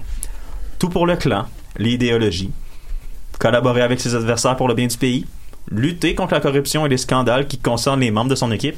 Who the fuck cares? Si vous voulez comprendre pourquoi aux, États-Unis le système de santé est aussi nul à chier, pourquoi c'est si dur de régler la question des armes à feu, pourquoi le système de justice se tourne de plus en plus vers la droite, mais cherchez pas plus loin que les sénateurs républicains. Éloignez-vous de Tim, là, il est en feu, là, en ce moment. Mais ça brûle, Ouais, vrai, là. wow. Comme éteignez le four, quelqu'un, parce que comme y a un La problème. tourtière est brûlée. Mais bon, là, effectivement, les auditeurs vont avoir compris qu'on gardait ça un peu dans nos tales respectives au recap. Mais Louis, toi, ta talle est Ouais, hein, pas je, très clair. je couvre un peu n'importe quoi, puis considérant que j'aime bien couvrir l'insolite, j'aimerais donner mon coup de gueule à une chose qui a pu couvrir tellement de choses en même temps. Et j'aimerais le donner à Bob l'éponge, qui est devenu le mime de la décennie 2010, parce qu'un peu comme moi, Bob l'éponge a vraiment pu couvrir à peu près n'importe quoi. T'as eu une situation étrange qui t'est arrivée, puis tu veux faire un mime avec ça? Juste trouve une image de Bob l'éponge, tu vas trouver quelque chose. Fait que là, c'est ton coup de cœur, si je moi, c'est mon coup de cœur de l'année bon. insolite, évidemment. hein. Dans l'insolite, parce que ce serait un peu weird si ce serait mon coup, coup de cœur sérieux. C'est pas grave, on est dans les années 2010. On a... c'est bon. Post-ironie, mais pour mon coup de gueule, je- j'aimerais que vous retourniez un peu dans le temps, au début de la décennie. En 2012, lorsqu'un des événements les plus majeurs est arrivé, la Terre a pris fin. Hmm. En tout cas, jusqu'au 22, au- jusqu'au 22 décembre, le lendemain, où est-ce qu'on a réalisé que, ben non. La- L'apocalypse de 2012 a été quand même un moment marquant dans la culture qu'on attendait longtemps. On a eu droit à un mauvais film de Nicolas Cage qui essaie de s'infiltrer dans un vaisseau spatial. Un horrible film. Affreux, affreux. On a le droit à plein de mauvais films sur la situation. Hey, arrêtez, c'était pas si pire que ça. là. C'était drôle. Moi, j'ai bien aimé, en tout cas. Mais C'est parce drôle. que, tu sais, du Nick Cage, quand c'est bon, c'est bon, mais quand c'est pas bon, c'est vraiment pas bon. Honnêtement. C'est même le fun quand c'est vraiment pas bon. Je suis pas nécessairement mais d'accord, c'est mais vrai bon. ouais. c'est quand même, c'est plaisant. Donc, dans tous les cas, j'aimerais aussi donner un, un semi-coup de gueule aussi à tout le monde qui ont cru, come on, là. Come on. Ben, moi, on. personnellement, j'étais en fin de session, puis on a fait euh, le party ce soir-là, vous comprendrez, tu sais, au cas Ah, où. ben oui, parce qu'on Bien vu. on sait jamais, quand même, hein? Puis le lendemain matin, j'avais un examen en sexologie à 8 heures. Euh, donc, il y a moi, après deux, trois amaretto sour de très bonne taille, qui essaye d'étudier euh, dans un salon rempli de musique et de certaines substances. Euh, donc, j'espérais que la fin du monde ait lieu. Mais non. Donc, j'ai dû me présenter à 8 heures le matin. Un peu croche, comme vous pouvez imaginer. Mais j'ai quand même eu un A+, pour cet examen. Comme quoi, des fois, les Mayas, hein. Bruno? Alors, euh, ben, je vais commencer avec mon coup de gueule parce que bien sûr la politique, euh, c'est plutôt des. On, on va quand même noter les mauvais coups des politiciens. Alors, euh, c'est David Cameron, lorsqu'il était chef de gouvernement de coalition, qui a promis un référendum sur le Brexit en 2013. Ben, Yikes. Il y a eu une majorité, c'est ça qu'il Ouais. voulait, il l'a eu. Mais, tu sais, il a démissionné après le Brexit. Après ça, Theresa May a eu la patate chaude. Puis Boris réussit en 2019, peut-être, à réussir un coup que ça fait 5 ans qu'on parle. Soyons honnêtes, je doute fortement de Boris dans cette situation-là. Ouais, mais là, il y a toutes les cartes. Il y a toutes les cartes. Ouais, c'est ça. Il, avec il a- lui, il a là. bien placé ses cartes, mettons. Là, ça Oh, va. Ben non, Comme- en fait non. Ça, ça par exemple, je suis pas d'accord avec cette affirmation-là. Il a pas bien placé ses cartes. Jeremy Corbyn lui a laissé le jeu sans Ok, mais rien mettons, il y a faire. toutes les cartes en main. Ouais, c'est ça. Correct. Bon. Il est sur le bord d'avoir son Uno, là. Ouais, c'est ça. Et là, coup de cœur, je reviens en 2000, ma chronique de 2015. C'est la réponse des pays internationaux fa- face à la crise des migrants. Quand même, on critique beaucoup l'apathie internationale de faire, il n'y a pas d'organisme qui dirige tout, il n'y a pas de coordination quelconque. Ben, quand Angela Merkel accueille des, migrants comme ça, le Canada en accueille 31 000 dans les mois qui suivent, euh, la Suède, la Finlande, le Danemark font, de même, et plusieurs pays, euh, c'est quand même euh, une très belle, un, un très beau regard sur comment la, la beauté humaine fait quand même un beau travail, même si les dirigeants internationaux parfois s'en- s'en foutent un peu. Oh, ben Bruno, qui est vrai, véritable porteur d'un message d'espoir. Est-ce que c'est les, les petits bois en tissu sur la tête Ouais, qui puis- font ça? le ah, le nez. hein, Ouais. particulièrement. Mais j'avoue que le nez est vraiment très charmant, là. ben, pour ma part, ça a été outrageusement difficile de n'avoir qu'un seul coup de cœur euh, et coup de gueule pour quelque chose d'aussi vaste que le domaine culturel. C'est parce qu'il s'en passe du stock en disant. Fait qu'en y réfléchissant euh, quelques instants, j'ai quand même trouvé un acteur du milieu culturel qui a, qui a chamboulé, tout chamboulé, en très très peu de temps. Alors, mon coup de gueule et mon coup de cœur va à Netflix. Le service de visionnement a changé euh, le jeu de bord en bord. Euh, D'un côté, la création d'une plateforme regroupant une multitude de films, de séries, de documentaires a tout pour plaire à l'animal antisocial que je suis parfois, qui se complaît à regarder pour la 256e fois la sitcom Friends. Mais d'un autre bord, force est de constater que le poids de Netflix dans la balance des télécommunications et des services de visionnement a fait basculer pas mal plus d'un bord que de l'autre. Outre, ben, tu sais, entre l'empreinte énergétique que représente le binge-watching et l'entreposage électronique de données, entre l'addiction au visionnement en grosse batch et le désintérêt pour les petites plateformes de visionnement qui savent pas combattre le géant, Netflix, à mon avis, se taille la place de coups de cœur et de coups de gueule. Je vois un sentiment de... Bon, oui, non, ouais, c'est partagé, très- partagé, partagé. Voilà, voilà. Ça résume bien. Ben, Brave le véridique. Mais c'est c'est quand même ça, tu sais. Puis je- dirais ça, Mélanie Jolie. Oh c'est tout. boy. C'est tout. Bon, là, vos assiettes, chers auditeurs, ont déjà l'air assez pleines, mais je peux vous assurer qu'il qu'il vous reste de la place. Que seraient les célébrations du petit Jésus ou d'un être laïque respectant la loi 21 sans une bonne tourtière ou un décadent pâté à la viande, vrai ou végé? Puis ces tourtes-là, c'est réconfortant, on les sort juste dans le temps des fêtes. Donc notre segment Tourte pour tous les goûts, on a choisi de l'aborder en vous rappelant certains phénomènes ou éléments culturels obscurs des dernières années. Est-ce que quelqu'un autour de la table qui voudrait nous partager quelque chose?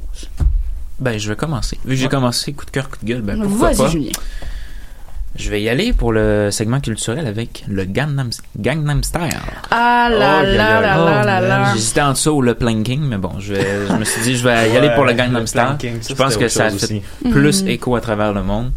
Euh, donc Gangnam Style, qui est une chanson du chanteur euh, coréen Psy, qui est paru en juillet 2012 et qui a inspiré une fameuse danse où on croise les bras à la hauteur des poignets et on fait comme si on galopait sur un petit cheval.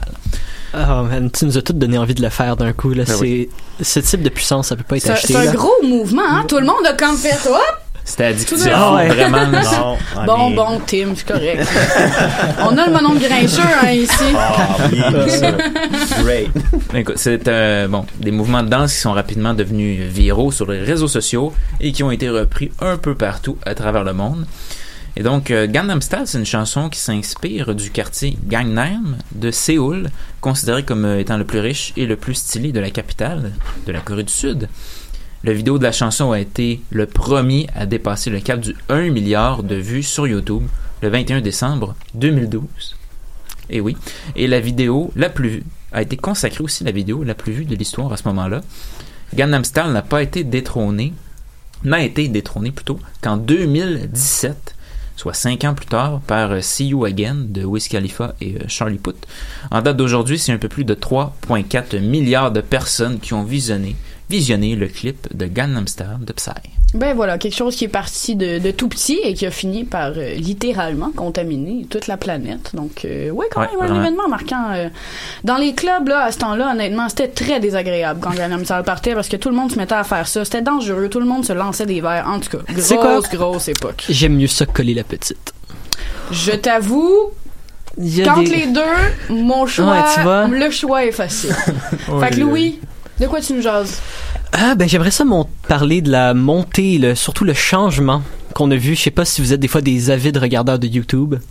Oui, oui, on a pu observer un, cert- un énorme changement à travers YouTube qui est quand même étonnant, qu'on est passé des, f- du contenu de YouTube de 2010 qui était, tu sais, que, assez spécial, qui était juste des, des vidéos maison, qui est après devenu des vidéos de beaucoup plus de qualité, qu'on est monté maintenant avec l'avènement du prankster, du, des vidéos Oh, énormément d'argent, c'est, Les pranksters, ça, c'est une autre histoire. ah oui, la, la, la culture prankster, c'est étonnant, là, c'est, C'était lourd.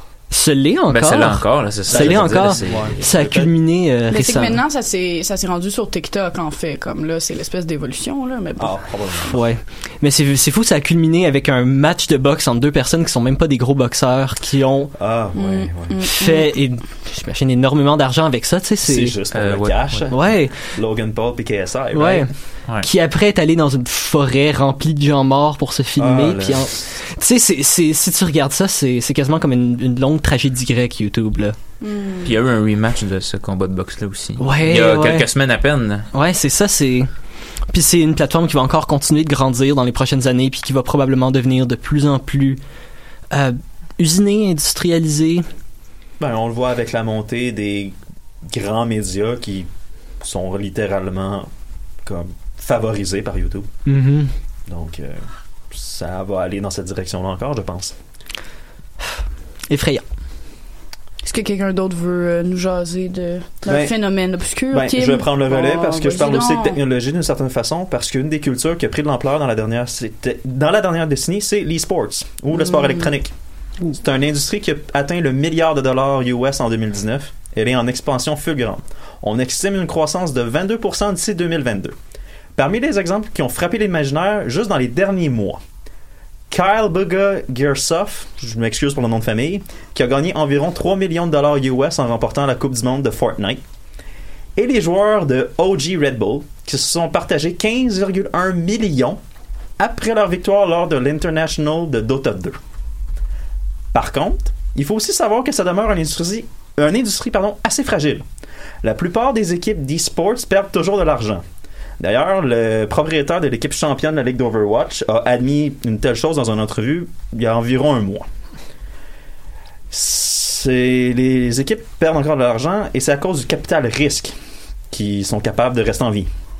Mais quand on constate que les championnats, un autre exemple, les championnats du monde de League of Legends cette année ont atteint un sommet de près de 4 millions de spectateurs sur les différentes plateformes de diffusion. C'est une hausse de 94% par rapport à l'année précédente. Donc quand on dit capital risque, oui, je suis d'accord, mais on parle quand même de risque calculé. Absolument, absolument, quand même. Moi, je Bruno? continuerais sur euh, quelque chose que tout le monde a fait ou fait ici. L'écoute à rafale ou le binge-watching? Ah, je me demandais où tu t'en allais. Ouais. Maintenant, Ah, j'acquiesce. J'acquiesce. oui, ben, ouais, bon, et ça, c'est votre vie privée. Euh, mais pour Ah, l'écoute à rafale, c'est clair que, tu sais, on le faisait avant, mais c'était sur des DVD qui a encore des DVD ici, je pense que c'est un shame total. Euh, J'en ai pas, ça s'est ouais. complètement détruit euh, comme industrie. Oui, mais ça, j'ai comme toute la série Harry Potter, toute Non, belle, non, là, comme, c'est joli, là. avec le coffret sur le côté comme un livre. Euh, mais ça, ça c'est, on dirait que ça s'est comme mis à un autre niveau Mhm. avec Netflix, avec Amazon Prime, toute la bataille des euh, Des des, plateformes. des- des plateformes de continu, en continu. Euh, donc euh, vraiment, c'est quelque chose que qui, qui frappe un peu. Je pense que plusieurs étudiants euh, le vivent très bien, malgré que, bof, des fois peut-être il y a un épisode de trop qui est peut-être été dans les études euh, passées sur d'autres choses, mais bon, c'est un petit détail. Ouais, moi personnellement, je suis une grosse victime euh, du binge watching là. Mais dans ces euh, ces comportements un peu obsessifs là, euh, je crois qu'il est nécessaire de mentionner l'avènement, l'ascension du mème. Au début 2010 là, pas grand monde savait c'était quoi un meme ou un mème, comme on peut dire en français.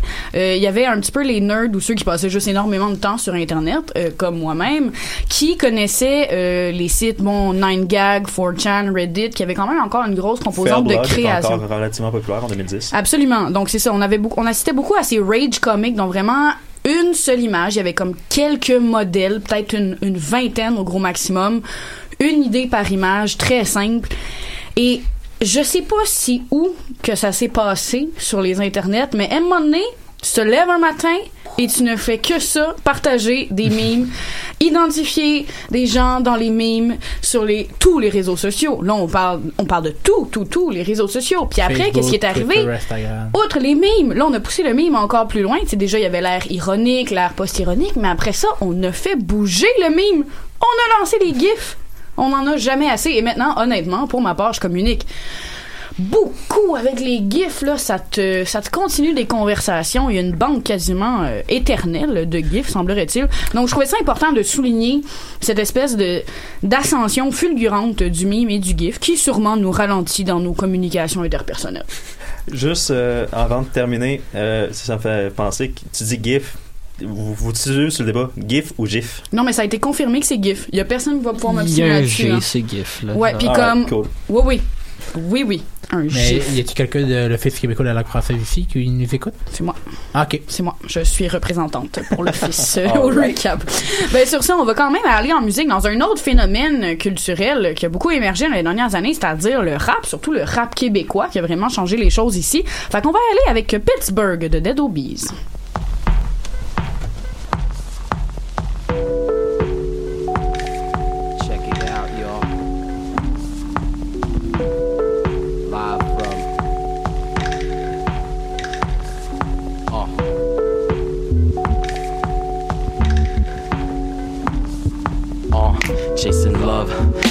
Up comme Baby Le Pew, la run donne des problèmes de dos comme Mary le Mew. J'ai le style et le soul, le record Badou, le shampoo, le taille des épaules, le drop de Malou. Feel free to find what you, what you wanna do. Des fois, j'suis tellement high, j'pense comme what will mama do shit. J'fais le band de legit, de fait le c'est Faut jammer sur les chips quand le beat me fait la c'est 9-11, Porsche Carrera coupé. J'bombe comme Ben Laden, les cops essaient de me trouver. Hell Mary Jane, bitch, me passe de toucher. Mes boys in the zone quand les chicks se shake le booty. Drop ma plume, j'ai le nébio d'un Abenaki. Ton biggest problem, double le flow comme un Abu Dhabi. Rap Mohammed Ali, swing comme Voodoo Daddy. Worldwide gathering kick, ton Jabulani Abi. Le high and knob, le high Illuminati.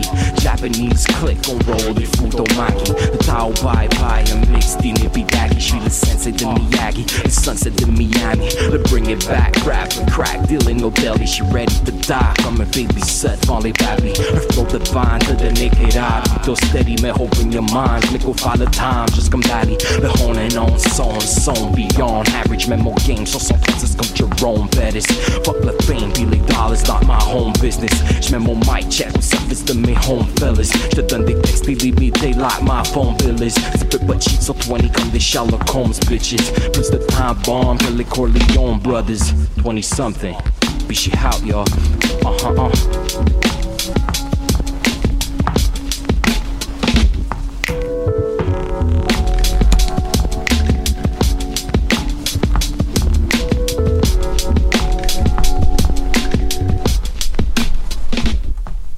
Le repas est pas loin d'être terminé, mais je trouve que ça manque un peu de sauce dans votre assiette pour comme tout bien di- digérer ça. Ma tante Laurence va donc proposer un bon vieux ragoût de boulettes, une bonne vieille recette personnelle qui réchauffe le dedans, qui fait plaisir aux jeunes comme aux vieux. J'en ai fait aux lentilles aussi, hein, toujours l'alternative VG, très important. Donc notre segment ragoût de boulettes, c'en est un qui est consacré aux transformations et événements médiatiques qui ont marqué la décennie. Parce qu'autour de la table, on est tous intéressés de près par le journalisme. Donc, on trouvait ça important de jaser de ce qui s'est passé dans les médias, qui ont quand même connu énormément de changements dans la dernière décennie. Je pense qu'en premier lieu, il faut mentionner la transformation vers le numérique, qui a littéralement tout viré de bord. Oui. Ben oui, c'est- non, ça a révolutionné complètement la, la manière de, de faire l'information puis de, de la traiter aussi. C'est sûr que t'sais, la création d'Internet, c'est que la base, c'est libre, gratuit, et, a- et c'est une panoplie d'informations. Très peu de contrôle. Très peu de Ah contrôle. oui, c'est surtout instantané.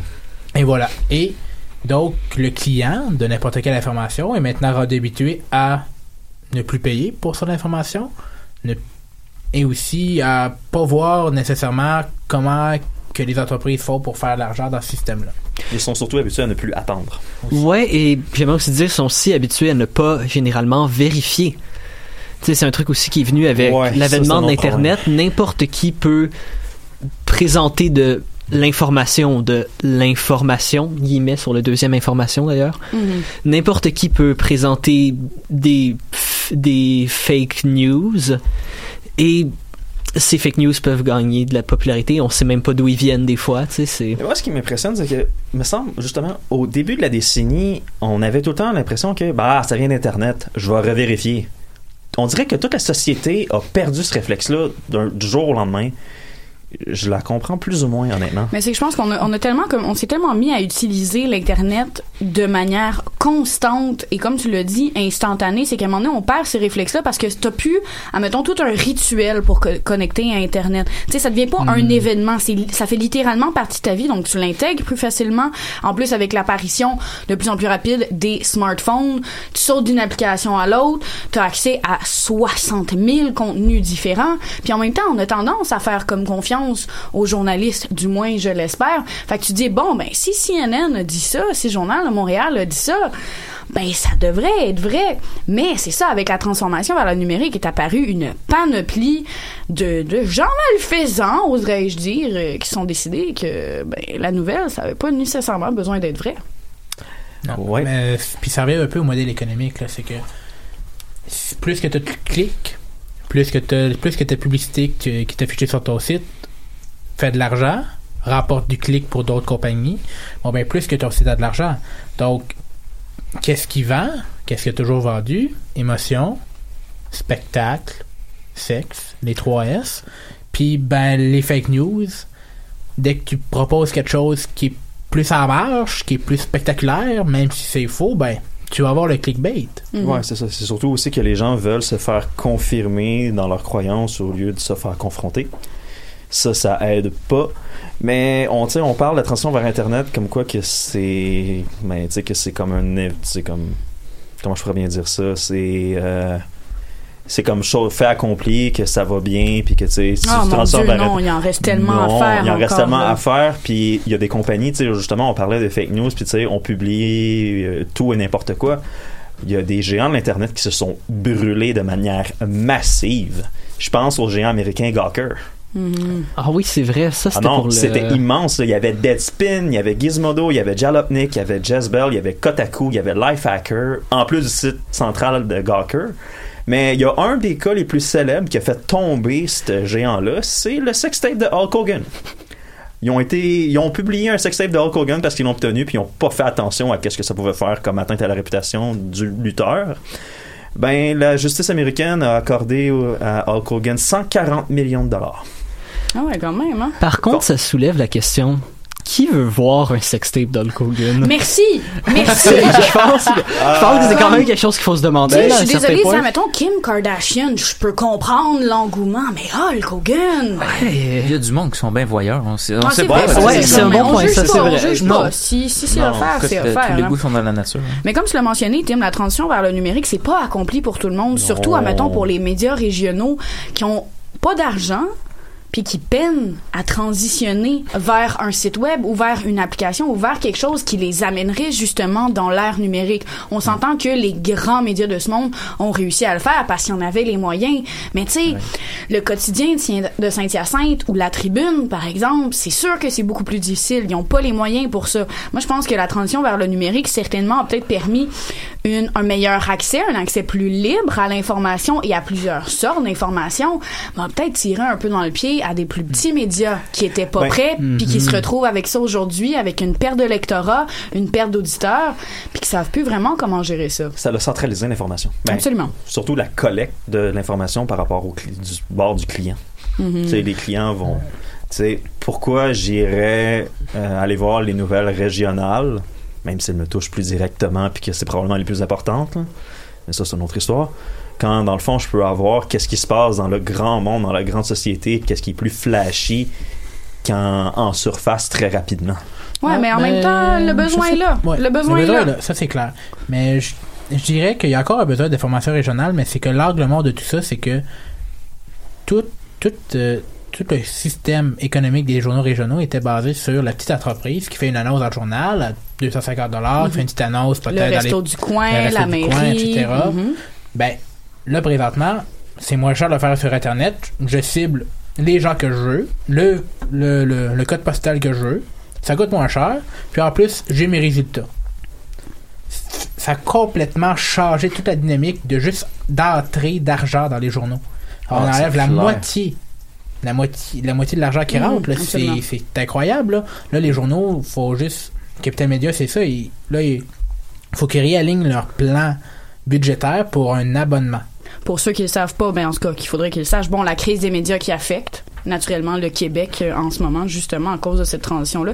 Mais Bruno, tu as parlé des, euh, des réseaux sociaux, naturellement, bon, qui destinent un public un petit peu plus ciblé, mais aussi les réseaux sociaux, bon, qui ont donné euh, parole et voix à un petit peu tout le monde sur les internets.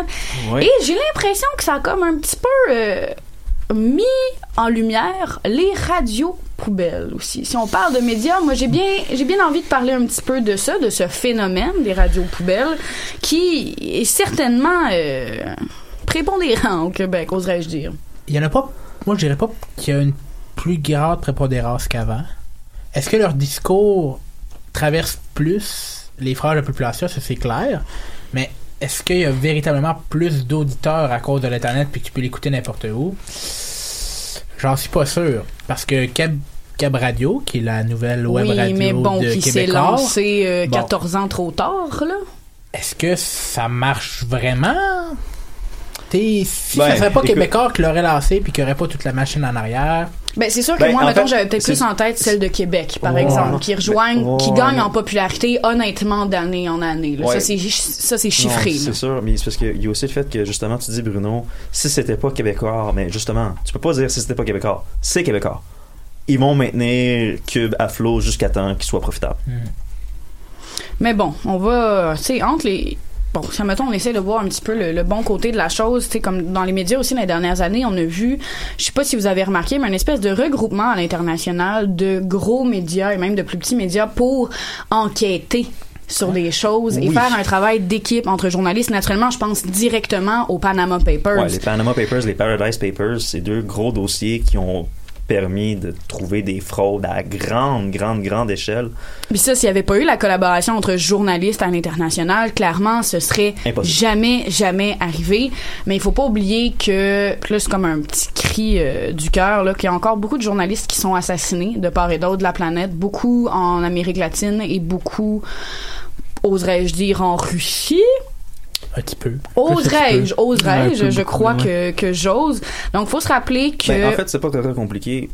À part dans l'Occident très très bien développé, être journaliste, c'est presque signer son arrêt de mort. C'est absolument, c'est vraiment très risqué encore, mais bon, je pense qu'autour de la table, on peut s'entendre pour dire qu'on va quand même se tenter sur le terrain, de près ou de loin. Puis qu'est-ce qui est intéressant aussi, c'est que faut remarquer que la Presse Plus a été lancée, que le Toronto Star Plus a été lancé, puis il est arrêté durant la décennie. Donc, c'est pas parce que quelqu'un a une solution qu'elle est exportable partout et que tout le monde peut l'utiliser. Absolument. Donc, Hmm. c'est. On peut, on peut pas dire qu'il y a peut-être une solution miracle, là, Mais présentement, je pense que ça n'a pas été encore trouvé. Non, en fait, la, sol- y a- la première piste de solution, c'est essayer de retrouver la confiance du lectorat ou des auditeurs, peu importe c'est quoi le médium. Puis à partir de là, si tu as cette confiance-là, ben, tu vas probablement être capable de passer à travers la tempête. Sinon, bonne chance. Mais je pense qu'on va tous euh, essayer de travailler fort pour euh, veiller à une intégrité journalistique et à continuer à vous abreuver en nouvelles. Et pour l'instant, on prend une petite pause. On va aller euh, entendre, je m'en allais dire voir, mon Dieu, qui qui voit une chanson dans la vie. On va aller entendre Synthética du groupe Métrique.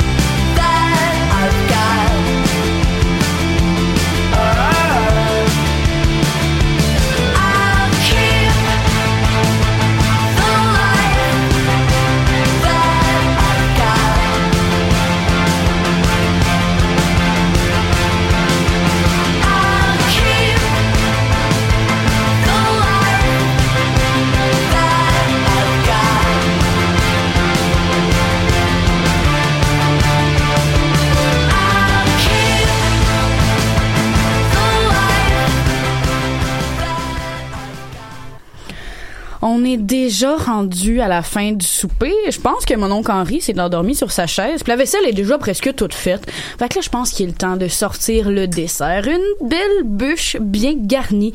La douceur nécessaire qui vous donne la permission de défaire votre ceinture ou de détacher un bouton et d'entamer la prochaine année avec un petit 4 livres de plus.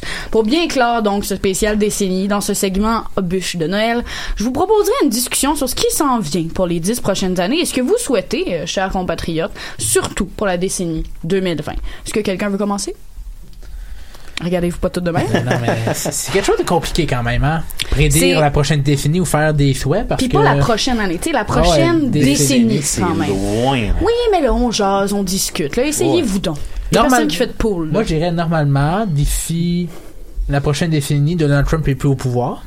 En théorie, c'est, en théorie, c'est vrai, parce qu'il peut pas faire plus que des Oh my mandats. Euh, si tu la manques, celle-là est euh, Il peut effrayante. pas faire plus que des mandats. Euh, Donc, Il est pas supposé, en tout cas. Ça, ça pourrait se retrouver dans la compilation des cursed sayings. Ouais, J'espère que que tu non. viens de partir de quoi, toi, là? Ah, là? Peut-être. non, parce qu'il a déjà fait des semi-jokes là-dessus dans des rassemblements. hein. Ah, j'ai pas envie de penser à ça. Non, c'est ça. Euh, Autre euh, prédiction, ben, François Legault devrait pas non plus rester plus loin que 2015. C'est lui-même ouais, c'est ça, lui, il a, il a lui-même annoncé. Il a dit hier Mhm. que ah, le, je finirai pas le deuxième mandat. En 2011, quand il avait fondé la CAQ, il avait dit ah, ça va me prendre 10 ans. 2021 arrive, euh, Frankie Boy. Euh, donc euh, c'est ça aussi, ça va arriver. Pensez-vous que ça va Euh, être Simon Jolin Barrette qui va... Ah. J'espère que c'est Simon ça Jolin serait Barrette. beau, un Ça serait androïde drôle, dans la tête d'un parti. Un Oh. C'est comme si Mark Zuckerberg avait pris le contrôle d'un pays. Oh my aïe, aïe, God. aïe, aïe. Oh, ok. Euh, euh, Peut-être prédiction, euh, il va y avoir un, nouvel, un nouveau réseau social qui va apparaître. Puis qui va prendre Oh, tout-. Tout sur son passage. Oh. Et qu'est-ce que tu penses que ça va... Est-ce que ça va ressembler à Facebook? Est-ce que tu penses que ça va dépasser? Qu'est-ce qu'est-ce qui va se passer sur ce réseau-là? Bonne question. Je pense que ça va juste être un amalgame de tout. OK. Puis là, ça va partir quelque chose. Mais en même temps, c'est pas Facebook qui dit qu'il voulait peut-être tout amalgamer comme Instagram, WhatsApp, Messenger. Je Ben, c'est tout. Ben, part? ça se peut. C'est tout à Ben, eux En fait, ouais, Ben, c'est c'est ça. ça. C'est la compagnie mère et à eux. Est-ce qu'ils veulent vraiment la- faire l'amalgame? Hmm, honnêtement, je suis pas sûr que c'est la bonne stratégie pour eux, pour leur santé financière à eux autres. Parce qu'il y a déjà du monde qui souhaiterait que Facebook se départisse justement de WhatsApp, Instagram et, et tout et tout parce qu'ils trouvent qu'il y a un trop gros monopole. Oui, mais bon, en même Fait temps. que s'ils que veux décident d'intégrer tout ensemble, je suis pas sûr que ça va passer au niveau légal. Hmm. Intéressant. Mais peut-être peut-être un nouveau réseau social qui va euh, tout, tout envahir comme... euh, oh, je m'en allais faire une blague de vraiment pas drôle. Je m'en dire comme un tsunami aux Philippines, mais bon. Ouais, Euh, aïe, aïe, aïe. Ben malheureusement, moi je pense que bon, hein, changement climatique euh, à l'orée du monde, je crois qu'on n'aura pas le choix de s'y faire et de, de continuer d'être- de s'attrister Mhm. sur ces situations-là. Naturellement, bon, tout ce qui est côtier, proche des mers, les îles, Inondation. ça risque d'être quand même, euh, Même au Québec, peut-être. ben, les, les îles de la euh, Madeleine devraient disparaître d'ici 2050, là, techniquement, si ça continue avec l'érosion des terres. Fait que c'est pas, euh, c'est pas un beau prognostic. Non. Est-ce que quelqu'un a un vœu ou un souhait, une prédiction un petit peu plus Ah. positive? Ah, j'en ai une. Ah euh, non. J'en ai une. Pas positive, positif. j'en ai une. Vas-y donc. Ça me fait penser justement, je sais pas si vous vous rappelez l'accident tragique euh, des euh, Broncos de Humboldt. Mhm. Ben, il y a eu un des joueurs qui est allé en Thaïlande euh, il y a un mois environ pour euh, subir un traitement expérimental sur, à la colonne vertébrale pour retrouver des sensations dans les jambes et dans la partie de son corps qui est paralysée. Parce que lui ne marchait plus, si ne marchait plus. Mm. Et ce- le traitement a très, très, très bien fonctionné. On s'entend qu'il n'y avait aucun mouvement possible. Il ne sentait pas la chaleur dans ses jambes. Et maintenant, si on le supporte le moindrement, il est capable de faire des pas. Je rappelle qu'il a été opéré il y a un mois. C'est une énorme Oh, wow, avancée. ouais. C'est génial. On parle d'un implant technologique dans la colonne vertébrale et une greffe de cellules souches, je crois, au-dessus pour essayer de, de réparer les dommages nerveux. On s'entend, on est en 2019. C'est les avancées qu'on a présentement. Puis connaissant la médecine, quand on est rendu à ces points-là, d'ici 2030, ben, on pourrait espérer qu'une fracture de la moelle épinière, de la colonne vertébrale, ça soit plus l'événement tragique que l'était, ce l'est encore aujourd'hui, que ce l'était il y a cinq ans. Mais moi, j'ai l'impression personnellement, pour aller dans ta vague, euh, Tim, que la prochaine décennie va être une d'avancée médicale. Euh, récemment, euh, il y a des euh, chercheurs qui ont trouvé une cellule souche qui pourrait combattre l'Alzheimer. On a une avancée dans bon tout ce qui est traitement moelle épinière, paralysie, des choses comme ça. Il y a des belles avancées dans le traitement du VIH aussi. Donc, j'ai l'impression qu'au moins, il faut que nos avancées technologiques servent à quelque chose. Et si au moins ça peut aider à sauver des gens, à enrayer, à diminuer le nombre de maladies chroniques ou slash mortelles, moi j'ai l'impression que ça va être une décennie de Je pense ça. qu'il va y avoir aussi de grandes avancées en gériatrie, là, Mhm. avec le nombre de personnes âgées qu'on a en Occident. Ah, c'est sûr que ça va. plus en plus les gouvernements vont faire, OK, je vais mettre de l'argent dans un fonds. La- L'entreprise privée va contribuer en plus.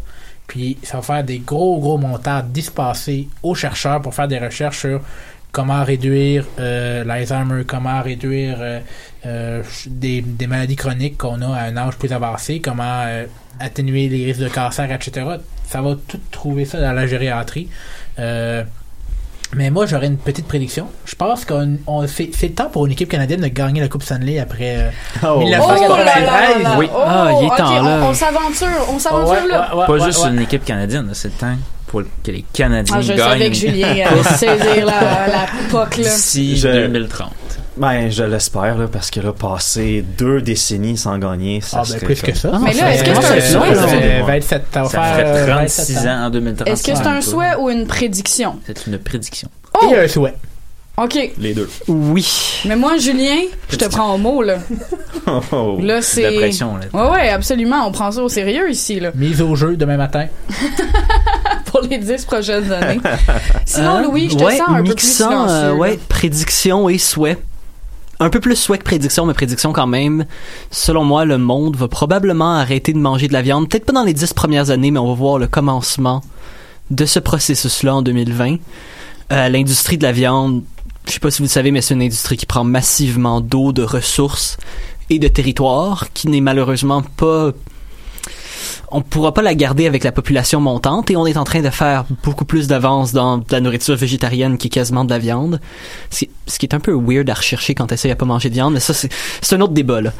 Et ça va être quelque chose de très intéressant à voir comment d'ailleurs la fausse viande ou la viande synthétique va commencer à lentement s'intégrer. En, ce- en ce moment, c'est hyper cher de viande synthétique et on n'a pas encore le processus, mais lentement, on s'approche. Ça va être intéressant de voir comment on change nos habitudes de vie surtout avec un environnement qui devient de plus en plus une question. Fait que, soit prédiction. Puis je vais faire du. euh, Moi, je vais faire une prédiction aussi au niveau des changements de vie que les gens voient dans leur soupe déjà. La voiture autonome. Mmh, oui, intéressant. Euh, honnêtement, je veux pas être pessimiste, mais d'ici 2030. Ah ouais, tu penses pas que ça va se passer... Euh... Euh, Ben, mettons, ça- qu'est-ce qui va se passer pour la voiture autonome dans les prochaines années? Qu'est-ce que tu vois venir? Dans les dix prochaines années, euh, je vois des modèles qui vont avoir des technologies très, très, très, très, très intéressantes. Mais je suis pas sûr qu'il va avoir l'autonomie complète d'ici 2030. Ah, c'est ça. Moi, je vais. L'autonomie complète et une flotte de véhicules qu'il n'y a aucun moyen d'avoir des contrôles manuels. En fait, ça, c'est une autre affaire. Ça, ça va être probablement... Je vais essayer de défaire ce mythe-là. Un auto, un, des véhicules avec un autopilote uniquement, on n'est vraiment pas rendu là. OK. Non, vraiment pas. Il n'y a, aucun contrôle manuel dans un véhicule. Euh, si ça existait, on l'aurait déjà fait avec les avions qui ont les autopilotes depuis les années 70. Puis aussi. C'est juste une question de sécurité. Moi, qu'est-ce que je pense qui va se passer d'ici la décennie? C'est qu'il va y avoir un cadre légal pour ces autos-là qui va se faire dans Oui, tous les pays. Là. ça, ça presse un peu là, dans plusieurs réglementations. Là. Mais pour faire du pouce sur ce que Louis disait, moi, je prédis au moins un chef d'État provenant de Parti vert dans le monde. D'ici 2030. spicy, j'aime ça. Je vous dirais qu'il y a certains pays qui vont prendre cet enjeu-là de cœur, puis dans les systèmes, des fois présidentiels ou parlementaires, ben il y a une différence entre les deux niveaux. Donc, des fois, le président vient pas nécessairement d'un parti qui est fort ou d'autres. Donc, ça pourrait arriver. Puis au Canada, je vous dirais qu'il va y avoir au moins un que les Verts vont prendre de plus en plus de place, puis que peut-être qu'on va se ramasser avec l'île du Prince-Édouard avec le premier ministre vert. Ben c'est surtout, je pense que l'île du Prince-Édouard, c'est très plausible, on va s'entendre. Puis sinon, à, à l'international, moi, je, je souhaite vraiment fermement que la crise syrienne prenne enfin une autre tournure. Je sais que je rêve grand, je vois certainement l'avion rose, mais j'espère honnêtement que ce conflit-là va se terminer. Il est plus que temps que la région soit capable de de se reprendre en main puis d'arrêter de voir ses résidents comme mourir les uns après les autres. Honnêtement, c'est un c'est d'une Euh, tristesse là de voir ça aller. La question, c'est la solution, c'est quoi? C'est de revenir au statu quo qui était Bachar al-Assad qui va rester encore là, c'est la solution la plus plausible. Ou un renversement complet, où on nomme quelqu'un d'autre avec une nouvelle idée, des nouvelles mesures, des nouvelles propositions. Je pense que ça va être la première, la première, la première option qui présente, mais effectivement, euh, mettons que la Syrie a été au centre de pas mal des tractations internationales dans les dix dernières années. ça s'est diminué un peu, là, mais euh, ça pourrait encore se produire. Prédiction? Je crois qu'Emmanuel Macron ne reviendra pas au pouvoir dans la non. prochaine décennie. Oh, Oui, c'est presque certain que non. Je sais pas, je me lance, je me lance comme Je, ça. je- je sais pas, mais je, tu sais, je pense que sa proposition de fermer la 5e République pour en ouvrir une 6e, ça pourrait peut-être satisfaire certains Français sur certains points de vue. Je dirais, je, je dirais pas complètement que non, c'est fini, mais c'est vrai que depuis Nicolas Sarkozy, ben, euh, je vous dirais que les présidents français, ils, ils font un mandat, puis c'est pas mal fini. Il mange la Oh, claque. Ouais, non. Euh, parlant d'autres prévisions européennes, justement, euh, là, on s'entend, c'est- le Brexit, c'est un dossier qui dure. Il va se conclure, c'est certain. En fait, je pense qu'il va se conclure dès l'année prochaine si tout. va- En tout cas, l'entente finale devrait être appliquée d'ici l'année prochaine si tout va bien. Mais je pense quand même qu'il y a certains Britanniques qui vont amèrement regretter leur choix. On verra bien. En sport, Julien, as-tu des prédictions, des souhaits? Bon, on a parlé du Canadien tantôt, mais est-ce Ouais. que tu as des, des espoirs ou des prédictions pour la suite des choses? Ben, des prédictions, euh, je sais qu'on en parlait un peu tantôt euh, quand on rédigeait l'émission, mais bon, les Browns, euh, ça a été quand même, dans la dernière décennie, la seule équipe euh, professionnelle. Les à- Browns de... euh, excusez. De Cleveland. Les, Bra- les Browns de Cleveland. Dans la Et c'est quoi le sport? NFL. NFL, parfait. Oui, dans le football professionnel. Donc, les Browns sont la seule équipe professionnelle à avoir connu une décennie avec que des saisons négatives. Donc, une fiche... En Amérique du Nord ou dans le monde? Écoute, euh, j'ai vu la nouvelle passer très vite. Je pourrais pas dire si c'est dans le monde entier. Ben, c'est sûr que c'est en Amérique du Nord. Mais est-ce que c'est dans le monde entier? Ça, je pourrais pas dire. Mais au moins en Amérique du Nord, tout sport confondu, c'est la seule équipe qui a pas réussi à avoir une saison euh, en haut de 500 dans les dix dernières années. Donc, j'espère pour eux qu'ils vont en connaître au moins une. Mais en tout cas, cette année, ça, c'est une saison négative. étaient tellement grands en début de saison pour cette équipe-là. Donc, j'espère qu'ils vont connaître un peu C'est de, bien la preuve que t'as beau avoir le talent, les positions vedettes, hmm, ben ça prend une base qui est solide et surtout un coaching staff qui sait ce qu'il fait. Je vais laisser ça comme ça. En culture, qu'est-ce que vous pensez qui va se passer? Ben, ça, c'est c'est une excellente question. hein? euh, C'est euh, c'est difficile à savoir. Est-ce qu'on va arrêter d'avoir des CD? Moi, je pense que les. CD, là, on va de moins en moins produire. Moi, je pense que le vinyle va rester, Oui. mais le CD... Ah ouais, Le c'est- CD, c'est mort. Je pense que ça va Ouais, le vinyle va rester juste à cause de la qualité audio. Absolument, Ouais. absolument. moi, je donnerais un changement majeur dans les films de bande dessinée, toute ces, la, la- la culture populaire. Euh, je pense qu'on va soit, on va avoir un gros changement. C'est des films qui coûtent de plus en plus en plus en plus cher. Et si un de ces films foire, ça peut coûter excessivement cher. Ben, c'est arrivé avec ouais. Shazam cette C'est année. arrivé là, avec Shazam, c'est un vrai. flop monumental. là. Tu sais, et personnellement, selon moi, la formule, surtout dans les films Marvel, va devoir changer. Il va des fois falloir prendre peut-être plus de risques, peut-être faire des Ouais. décisions, puis arrêter de présenter le même film chaque année, parce qu'au bout d'un moment, ça va, Mais en ça même va temps, la culture super-héros, c'est un peu ça aussi. Ouais. Est-ce que c'est un choix ou une prédiction? Bah, Probablement Hmm, une prédiction, prédiction. mais Louis, cul- ben, est-ce que c'est un choix ou une prédiction? prédiction, honnêtement. Prédiction. mais Tim. la, la cul- Marvel bénéficie d'un très très gros capital de sympathie, donc à moins qu'un de leurs risques, comme tu dis, euh, se retourne contre eux de manière spectaculaire, je sais pas s'ils vont vraiment perdre tant que ça, mais une autre prédiction dans le même milieu, DC se remettra jamais parce que justement Shazam mort. c'était probablement leur dernière chance de faire bonne impression puis ça l'a planté ça aussi Meillon Wonder Woman. ils sont mieux de pas planter le prochain qui sort l'an- qui Je, sort moi, j'ai très foi en la réalisatrice. Puis pour juste terminer comme ce petit segment euh, sur la culture-là, moi, je crois que dans les prochaines années, il y aura plus de scandales comme Hallmark qui publie, euh, qui lance une publicité en fait où il y a un couple homosexuel femme que des groupes demandent à retirer et que Hallmark se ben, Se complète ben, en flip fait à flop ça. en fait ce- le- Moi, je pense que ça va être, pas ça va être lancé, C'est puis le- ce sera plus retiré pour aucune raison. Puis c'est là-dessus tant. que j'aimerais conclure euh, cette émission spéciale de la décennie. Ma tante vous a pacté les restants, je vous donne les Tupperware. Mais là, rentrez chez vous, soyez prudents. Ah, mais un petit mot avant que vous quittiez. J'ai le plaisir de vous annoncer qu'on sera de retour l'année prochaine pour une autre saison du Recap. Et là, toute l'équipe du Recap vous souhaite un joyeux, Joyeux temps des des fêtes. fêtes. Au revoir tout le monde.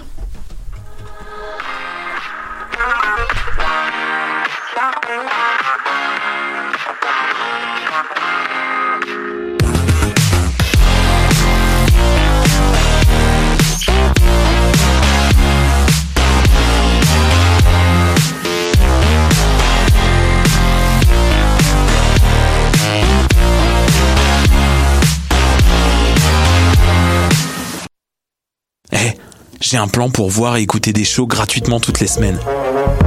Le studio, c'est le podcast live de choc.ca. Toutes les semaines, retrouvez le meilleur de l'alternative musicale québécoise pour une session live et une entrevue. Vous pourrez suivre l'émission tous les mardis à 17h30 en vidéo direct sur le Facebook de choc.ca et en audio sur le site internet de la station. Et si vous avez manqué l'émission, pas de problème. Retrouvez le studio sur nos plateformes podcast et en vidéo sur YouTube. Musique.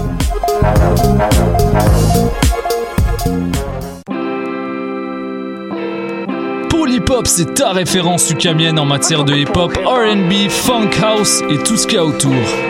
Chaque semaine, découvre nouveautés, classiques, entrevues et événements avec moi-même DJ White Sox, ton animateur pour deux heures de bombes sonores. What a Robert Nelson de À la claire ensemble sur les ondes de choc.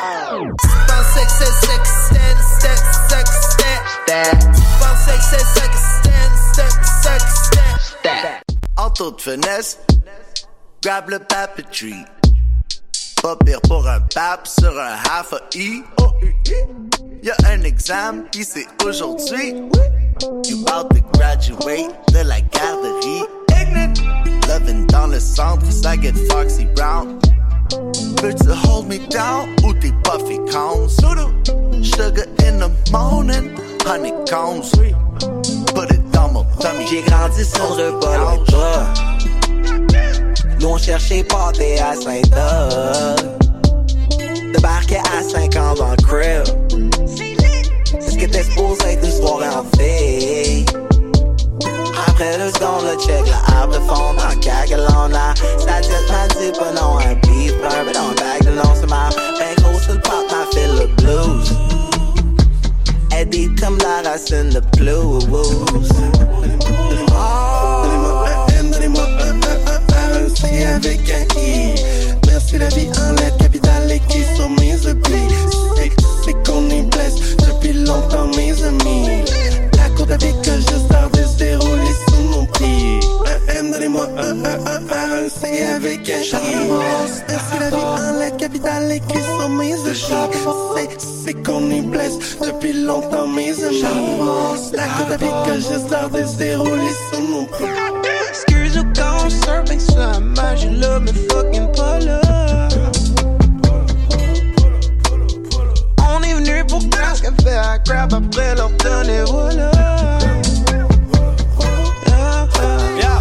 Cinq fossiles, recap, rouge, yeah, yeah, yeah. Dans ton parc en bas du son pour chiller, yeah, yeah, yeah. Au lieu d'une piscine publique, en v'là une privée, yeah, yeah, yeah. Fait plaisir de respirer de l'air moins vicié, yeah, yeah, yeah. Jamais été évité so far, mais je connaissais des mains sans le pod. Mais si au pire, j'vends c'est buzz. Pis ça va bien vite se régler. J'ai comme un familier défavorisé, yeah, yeah. Chill dans le programme international, like, yeah, yeah, yeah. Tu m'as vu mais tu m'as même pas regardé. Tu m'as entendu mais tu m'as même pas écouté. Yo t'es là mais t'es pas là etc Répète-les pas parce que je suis déjà out the building. T'étais là puis j'aimais ça mais t'es plus là fait que je all up in my feelings. And that's real shit candy Got you all pensive. Check un mic en train put in work. Yeah I'm all in. J'ai mis toutes mes chips à table big big Bobby Nella be the man to do that business. Pas une baby. Je suis là pour la long run. Laissez là mais don't run. Just walk with me. On s'en va tout faire ensemble And as a way gotta be girl. You know for you and me The world nothing boo On fait des efforts puis on s'améliore We coming through